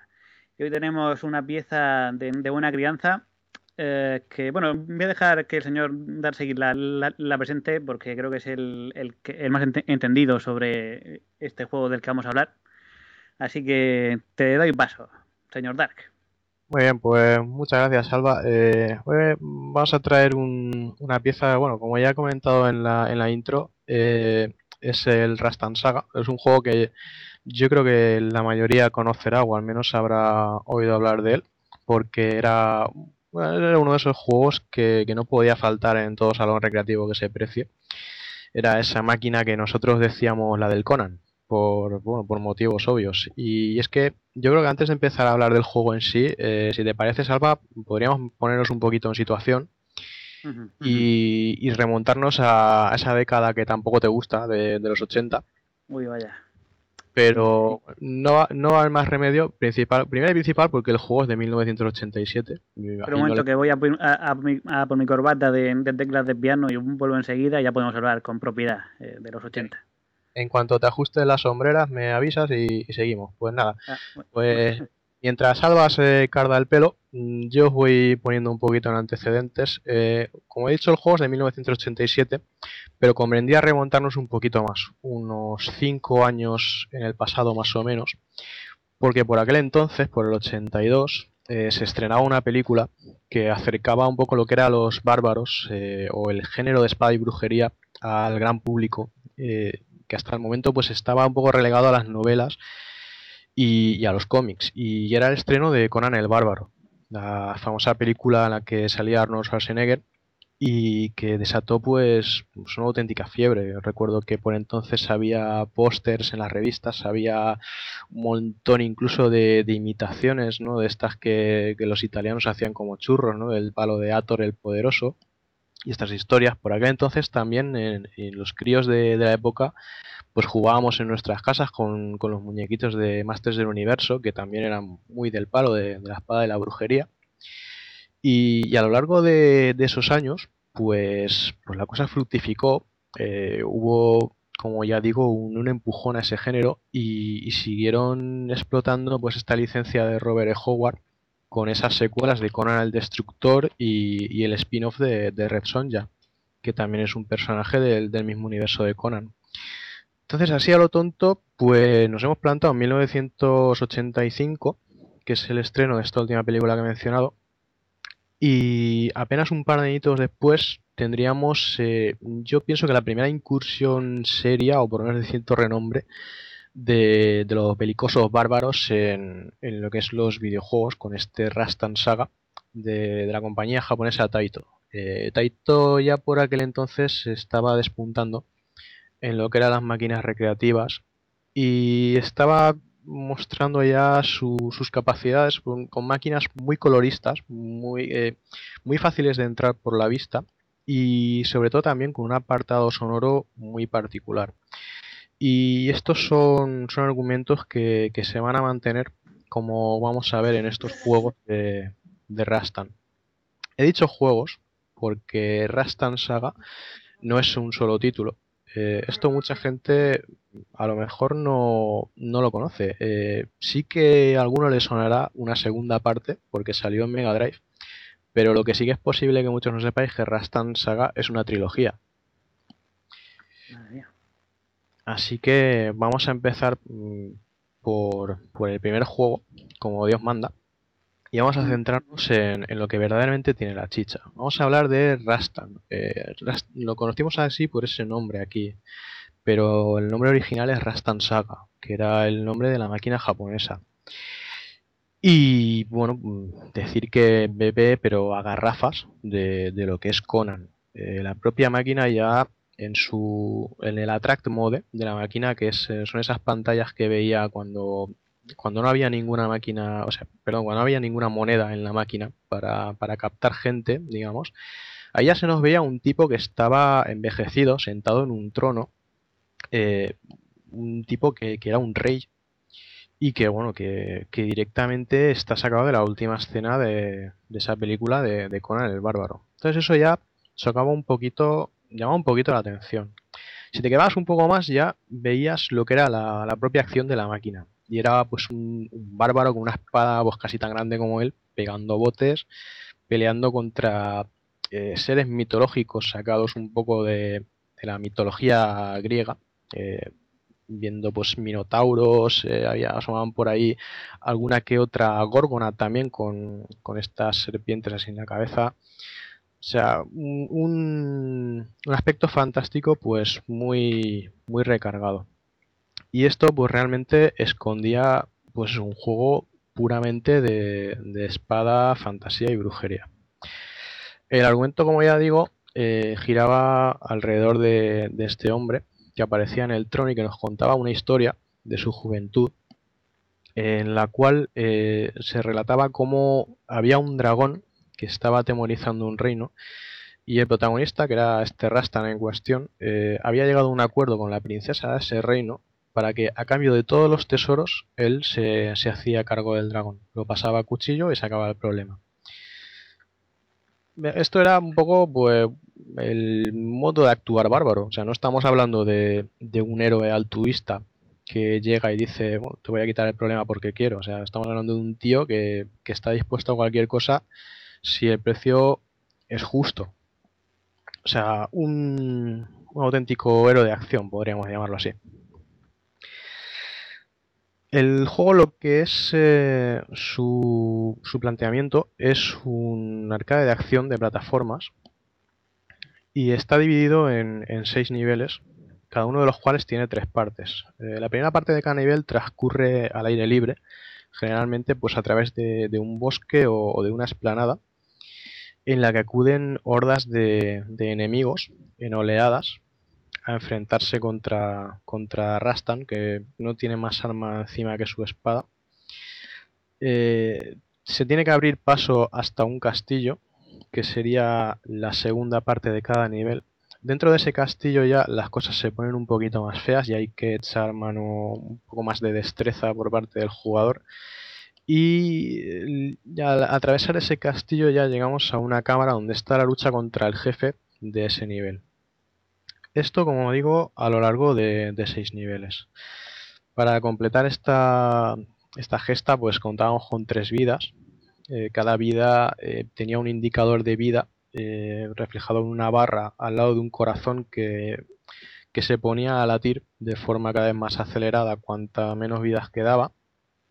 Y para darle un punto más de desafío, a partir del último nivel, a partir del sexto nivel, la máquina no admitía continuaciones. O sea, ya le podías echar las pelas que quisieras, que, que no te dejaba continuar a partir de ese punto. Había que, llegar ahí con la mayor cantidad de, de vidas posibles, en las mejores condiciones, porque ahí ya era echar el resto y jugarse el todo por el todo. Entonces estamos hablando de un juego que, que se basa mucho en, en la habilidad de- del jugador y que cuanta más habilidad muestra, pues más le premia. Entonces eh, esto también se presta a ello porque tiene un sistema de juego que realmente eh, es, es- está muy está muy bien calibrado. O sea, es una, es una pequeña maravilla incluso hoy en día. Eh, se deja jugar muy bien. Se deja jugar muy bien. Y realmente eh, hay momentos en los que el juego, eh, a pesar de por mucho que pueda ponerse frustrante o que pueda parecer difícil, eh, es más desafiante que, que otra cosa. O sea, no es un juego que te, que te eche para atrás, sino que realmente te plantea el reto, tú lo ves delante, o sea, tú mm, ves a simple vista en la pantalla los pasos que tienes que hacer, los movimientos que tienes que realizar y depende de tu propia destreza el poder hacerlos. Si eres bueno y lo haces con, con la coordinación adecuada, sigues para adelante. Había que ser, había que ser muy bueno y muy fino, ¿eh? Sí, sí, sí, muy, muy bueno. Pero es que ya te digo que, que por muy difícil que fuera la situación, o sea, por ejemplo, voy a plantear un, un escenario que no, no aparece en el juego, me lo voy a inventar, pero pongamos que estás a los bordes de un mar de fuego, eh, la única forma de cruzarlo es una liana que va balanceándose, desde el borde donde estás no llegas hasta la liana, tienes que saltar encima de un pequeño pedestal de piedra que va hundiéndose y saliendo, eh, en el justo borde donde tienes que poner para saltar puede haber, por ejemplo, pues una estalactita que sale del suelo de abajo hacia arriba y que te ensarta. O sea, un- una situación que a lo mejor de primera dices, madre mía, ni harto de vino me paso yo esto, pero no. O sea, eh, cuando tú lo ves, en el momento que lo ves, dices, vale, tengo muy claro en mi cabeza lo que tengo que hacer. Ahora es, la cuestión es darle la orden a mis manos para hacerla en el momento preciso. Eh, Los juegos de antes tenían todos sí privilegio, o, como lo quieras llamar, de que lo, lo hacías perfecto en el sitio clave o no salía. Exacto. Y, y es que la máquina te invitaba a, a hacerlo perfecto. O sea, una vez te lo pasabas, decías, madre mía, o sea, realmente te, te sentías buen jugador y, en ese sentido la máquina te recompensaba. Era, es un juego que incluso hoy en día se sigue dejando jugar y, transmite una, una sensación de diversión que, que ya la quisieran algunos títulos. En serio. Eh, es un juego que, que, vamos, es, es legendario, es legendario por sí mismo. De todas formas, hay más factores en este Rastan Saga, aparte de la dificultad, que, que bueno, pues ta- también contribuyen un poquito a, a, a ayudar un poco, ¿no? A, a hacer esta travesía. Y son, por ejemplo, pues varias armas. En principio el personaje por defecto va con una espada, pero eh, puede conseguir un hacha que causa más daño. Un mangual que se llama, que es eh, la, la bola esta de pinchos con la cadena, que esta arma lo que hacía era que cubría más alcance, no hacía más daño adicional, pero sí que permitía atacar a los enemigos desde más lejos. Y una espada flamígera, que era sin lugar a dudas la reina, que bueno, permitía disparar unas bolas de fuego de, de bastante daño y que bueno, pues eh, hacía estragos y, y venía de perlas. La verdad es que era con mucho el mejor ítem del juego. Luego había unas pociones azules que rellenaban la salud, unas rojas de veneno que quitaban viva, eh, vida, una cabeza de carnero que te rellenaba la vida al máximo, y luego una serie de objetos, eh, por ejemplo, una armadura, un escudo y una capa que cumplían funciones defensivas, con lo cual reducían el daño que recibías.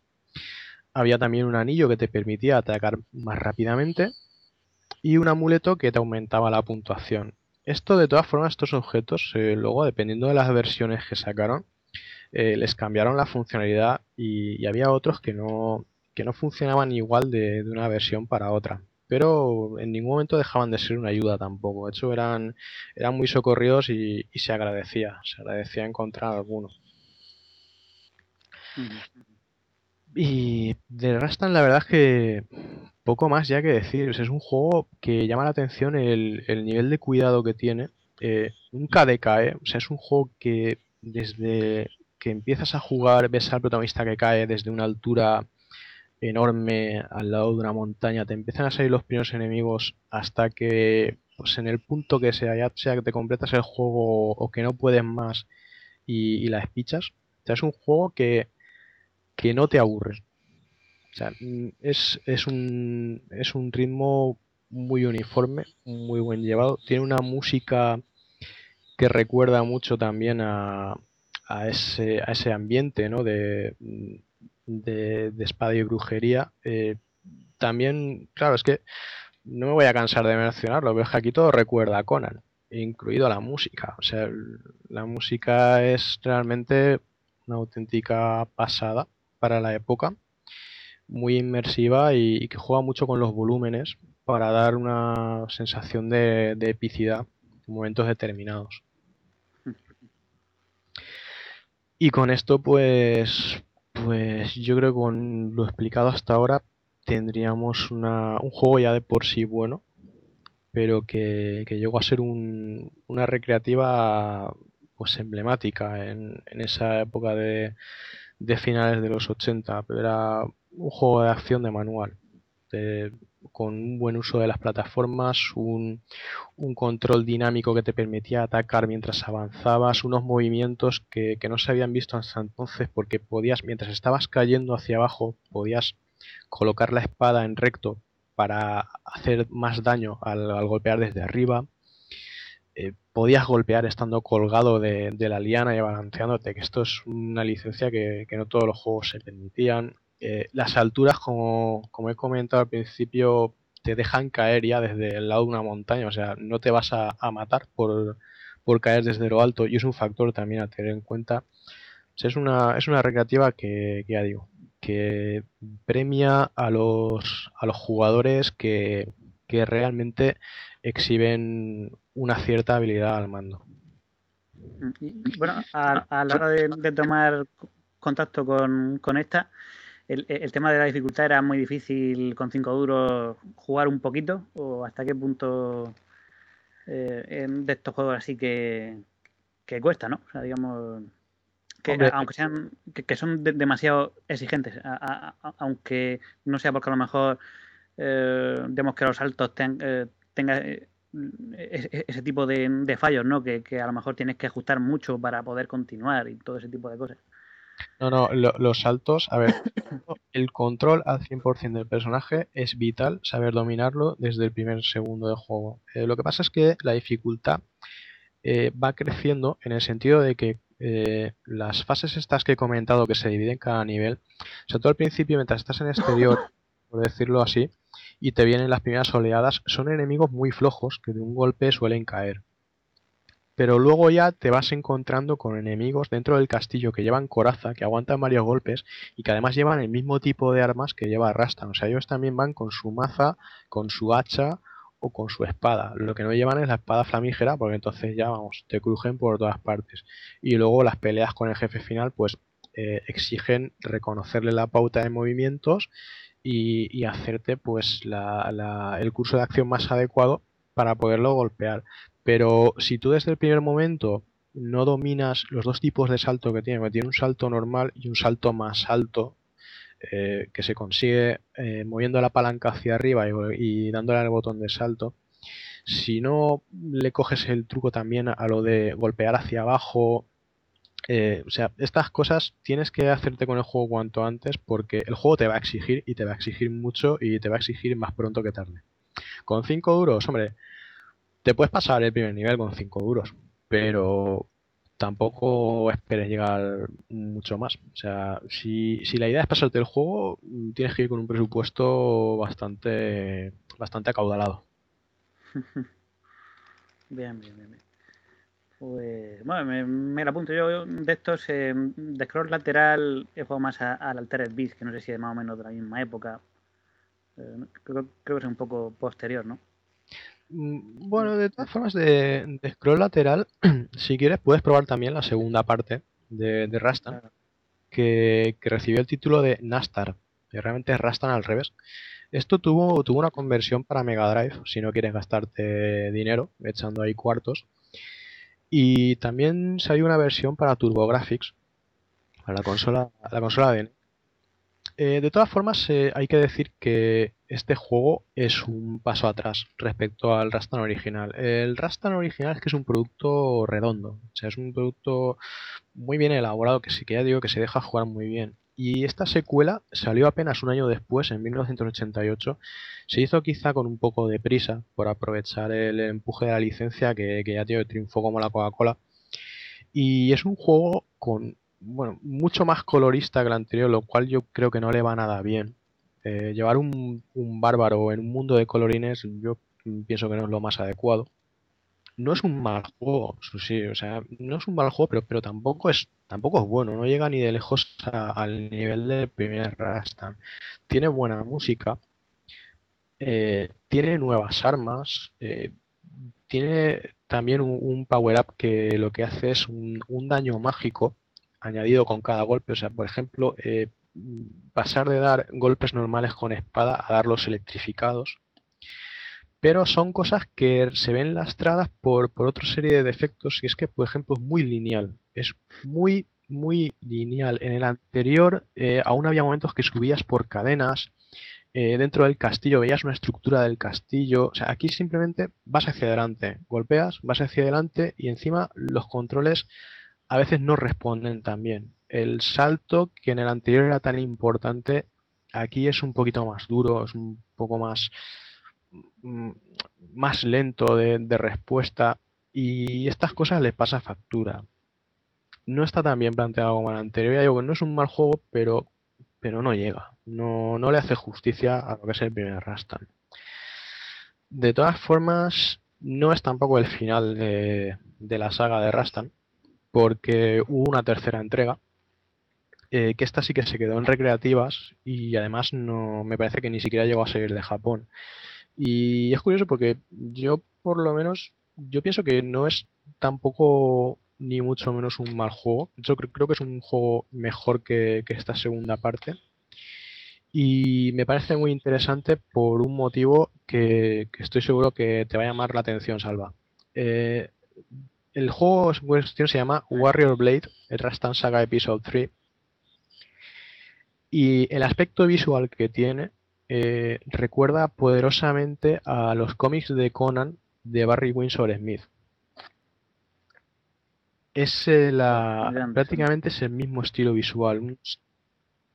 Sí, sí, grandísimo. Es, además es que el estilo visual es así. Ese es un como un giro más, más sombrío. eh, no hace tanto uso de, del color vivo como tenían la- las otras entregas. Y aquí sí que todo respira Robert E. Howard por los cuatro costados. O sea, aquí ya el aspecto de Rastan es más bárbaro que nunca. O sea, recuerda, aquí sí que ya es sin lugar a dudas un Conan de pies a cabeza.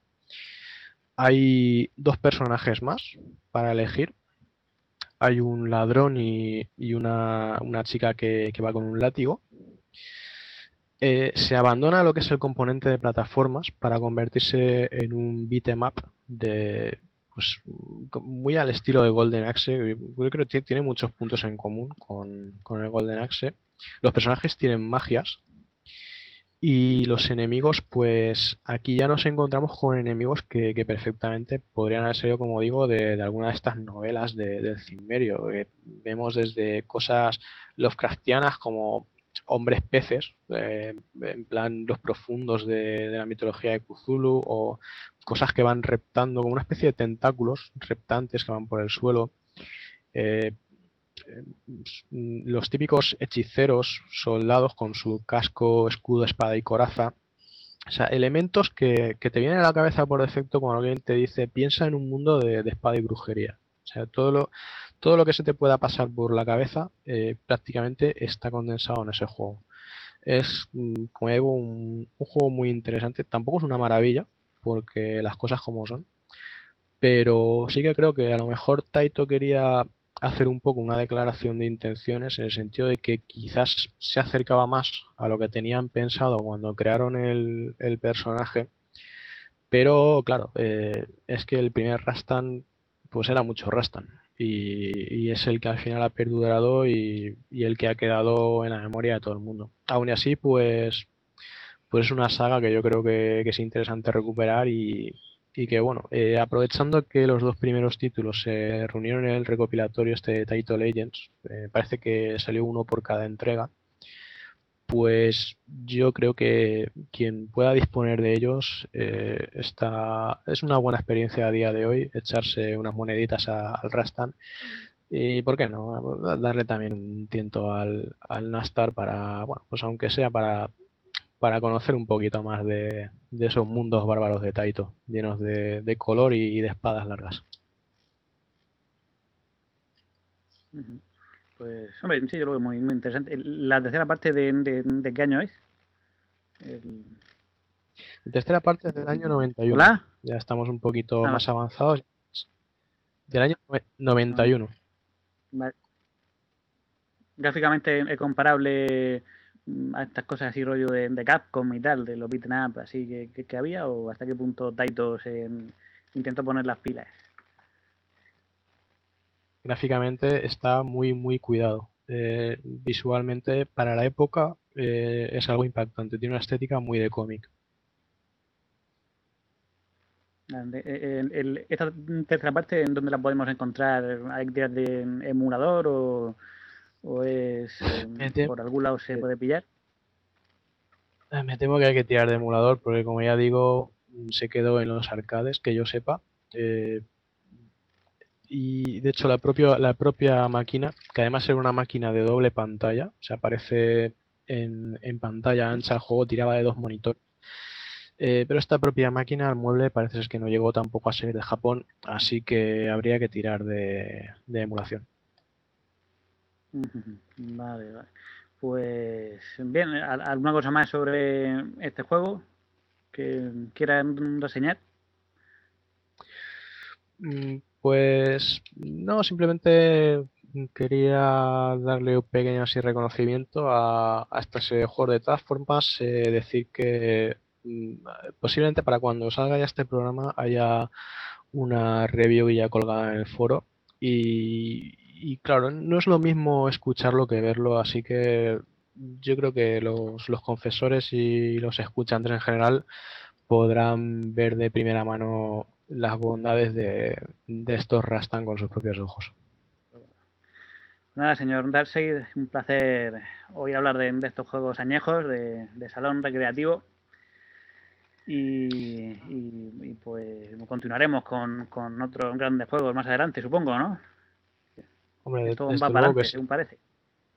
Desde luego que sí, hay, hay muchísimos juegos que, que se merecen ser rescatados de, de esas épocas pasadas y, y bueno, e- espero que no, no te cueste mucho peinarte el, el cardado que, que veo que te has puesto. De todas formas, la, la chaqueta esta de colores chillones no te sienta mal, ¿eh? Mm, Las tengo mejores, pero la buena buena me, me- me la quitó Cindy Lauper. Bueno, Pues, bueno. cosas que pasan. Eh, pues, pues nada, señores, eh, vo- volvamos a- al, al presente o, al, al- al- futuro cercano de los videojuegos, eh, con lo siguiente que tienen que co- comentar los, los confesores. Bueno, pues yo creo que lo siguiente va a ser ya ir buscando esa despedida. Vamos a escuchar nuestra cortinilla y cerramos.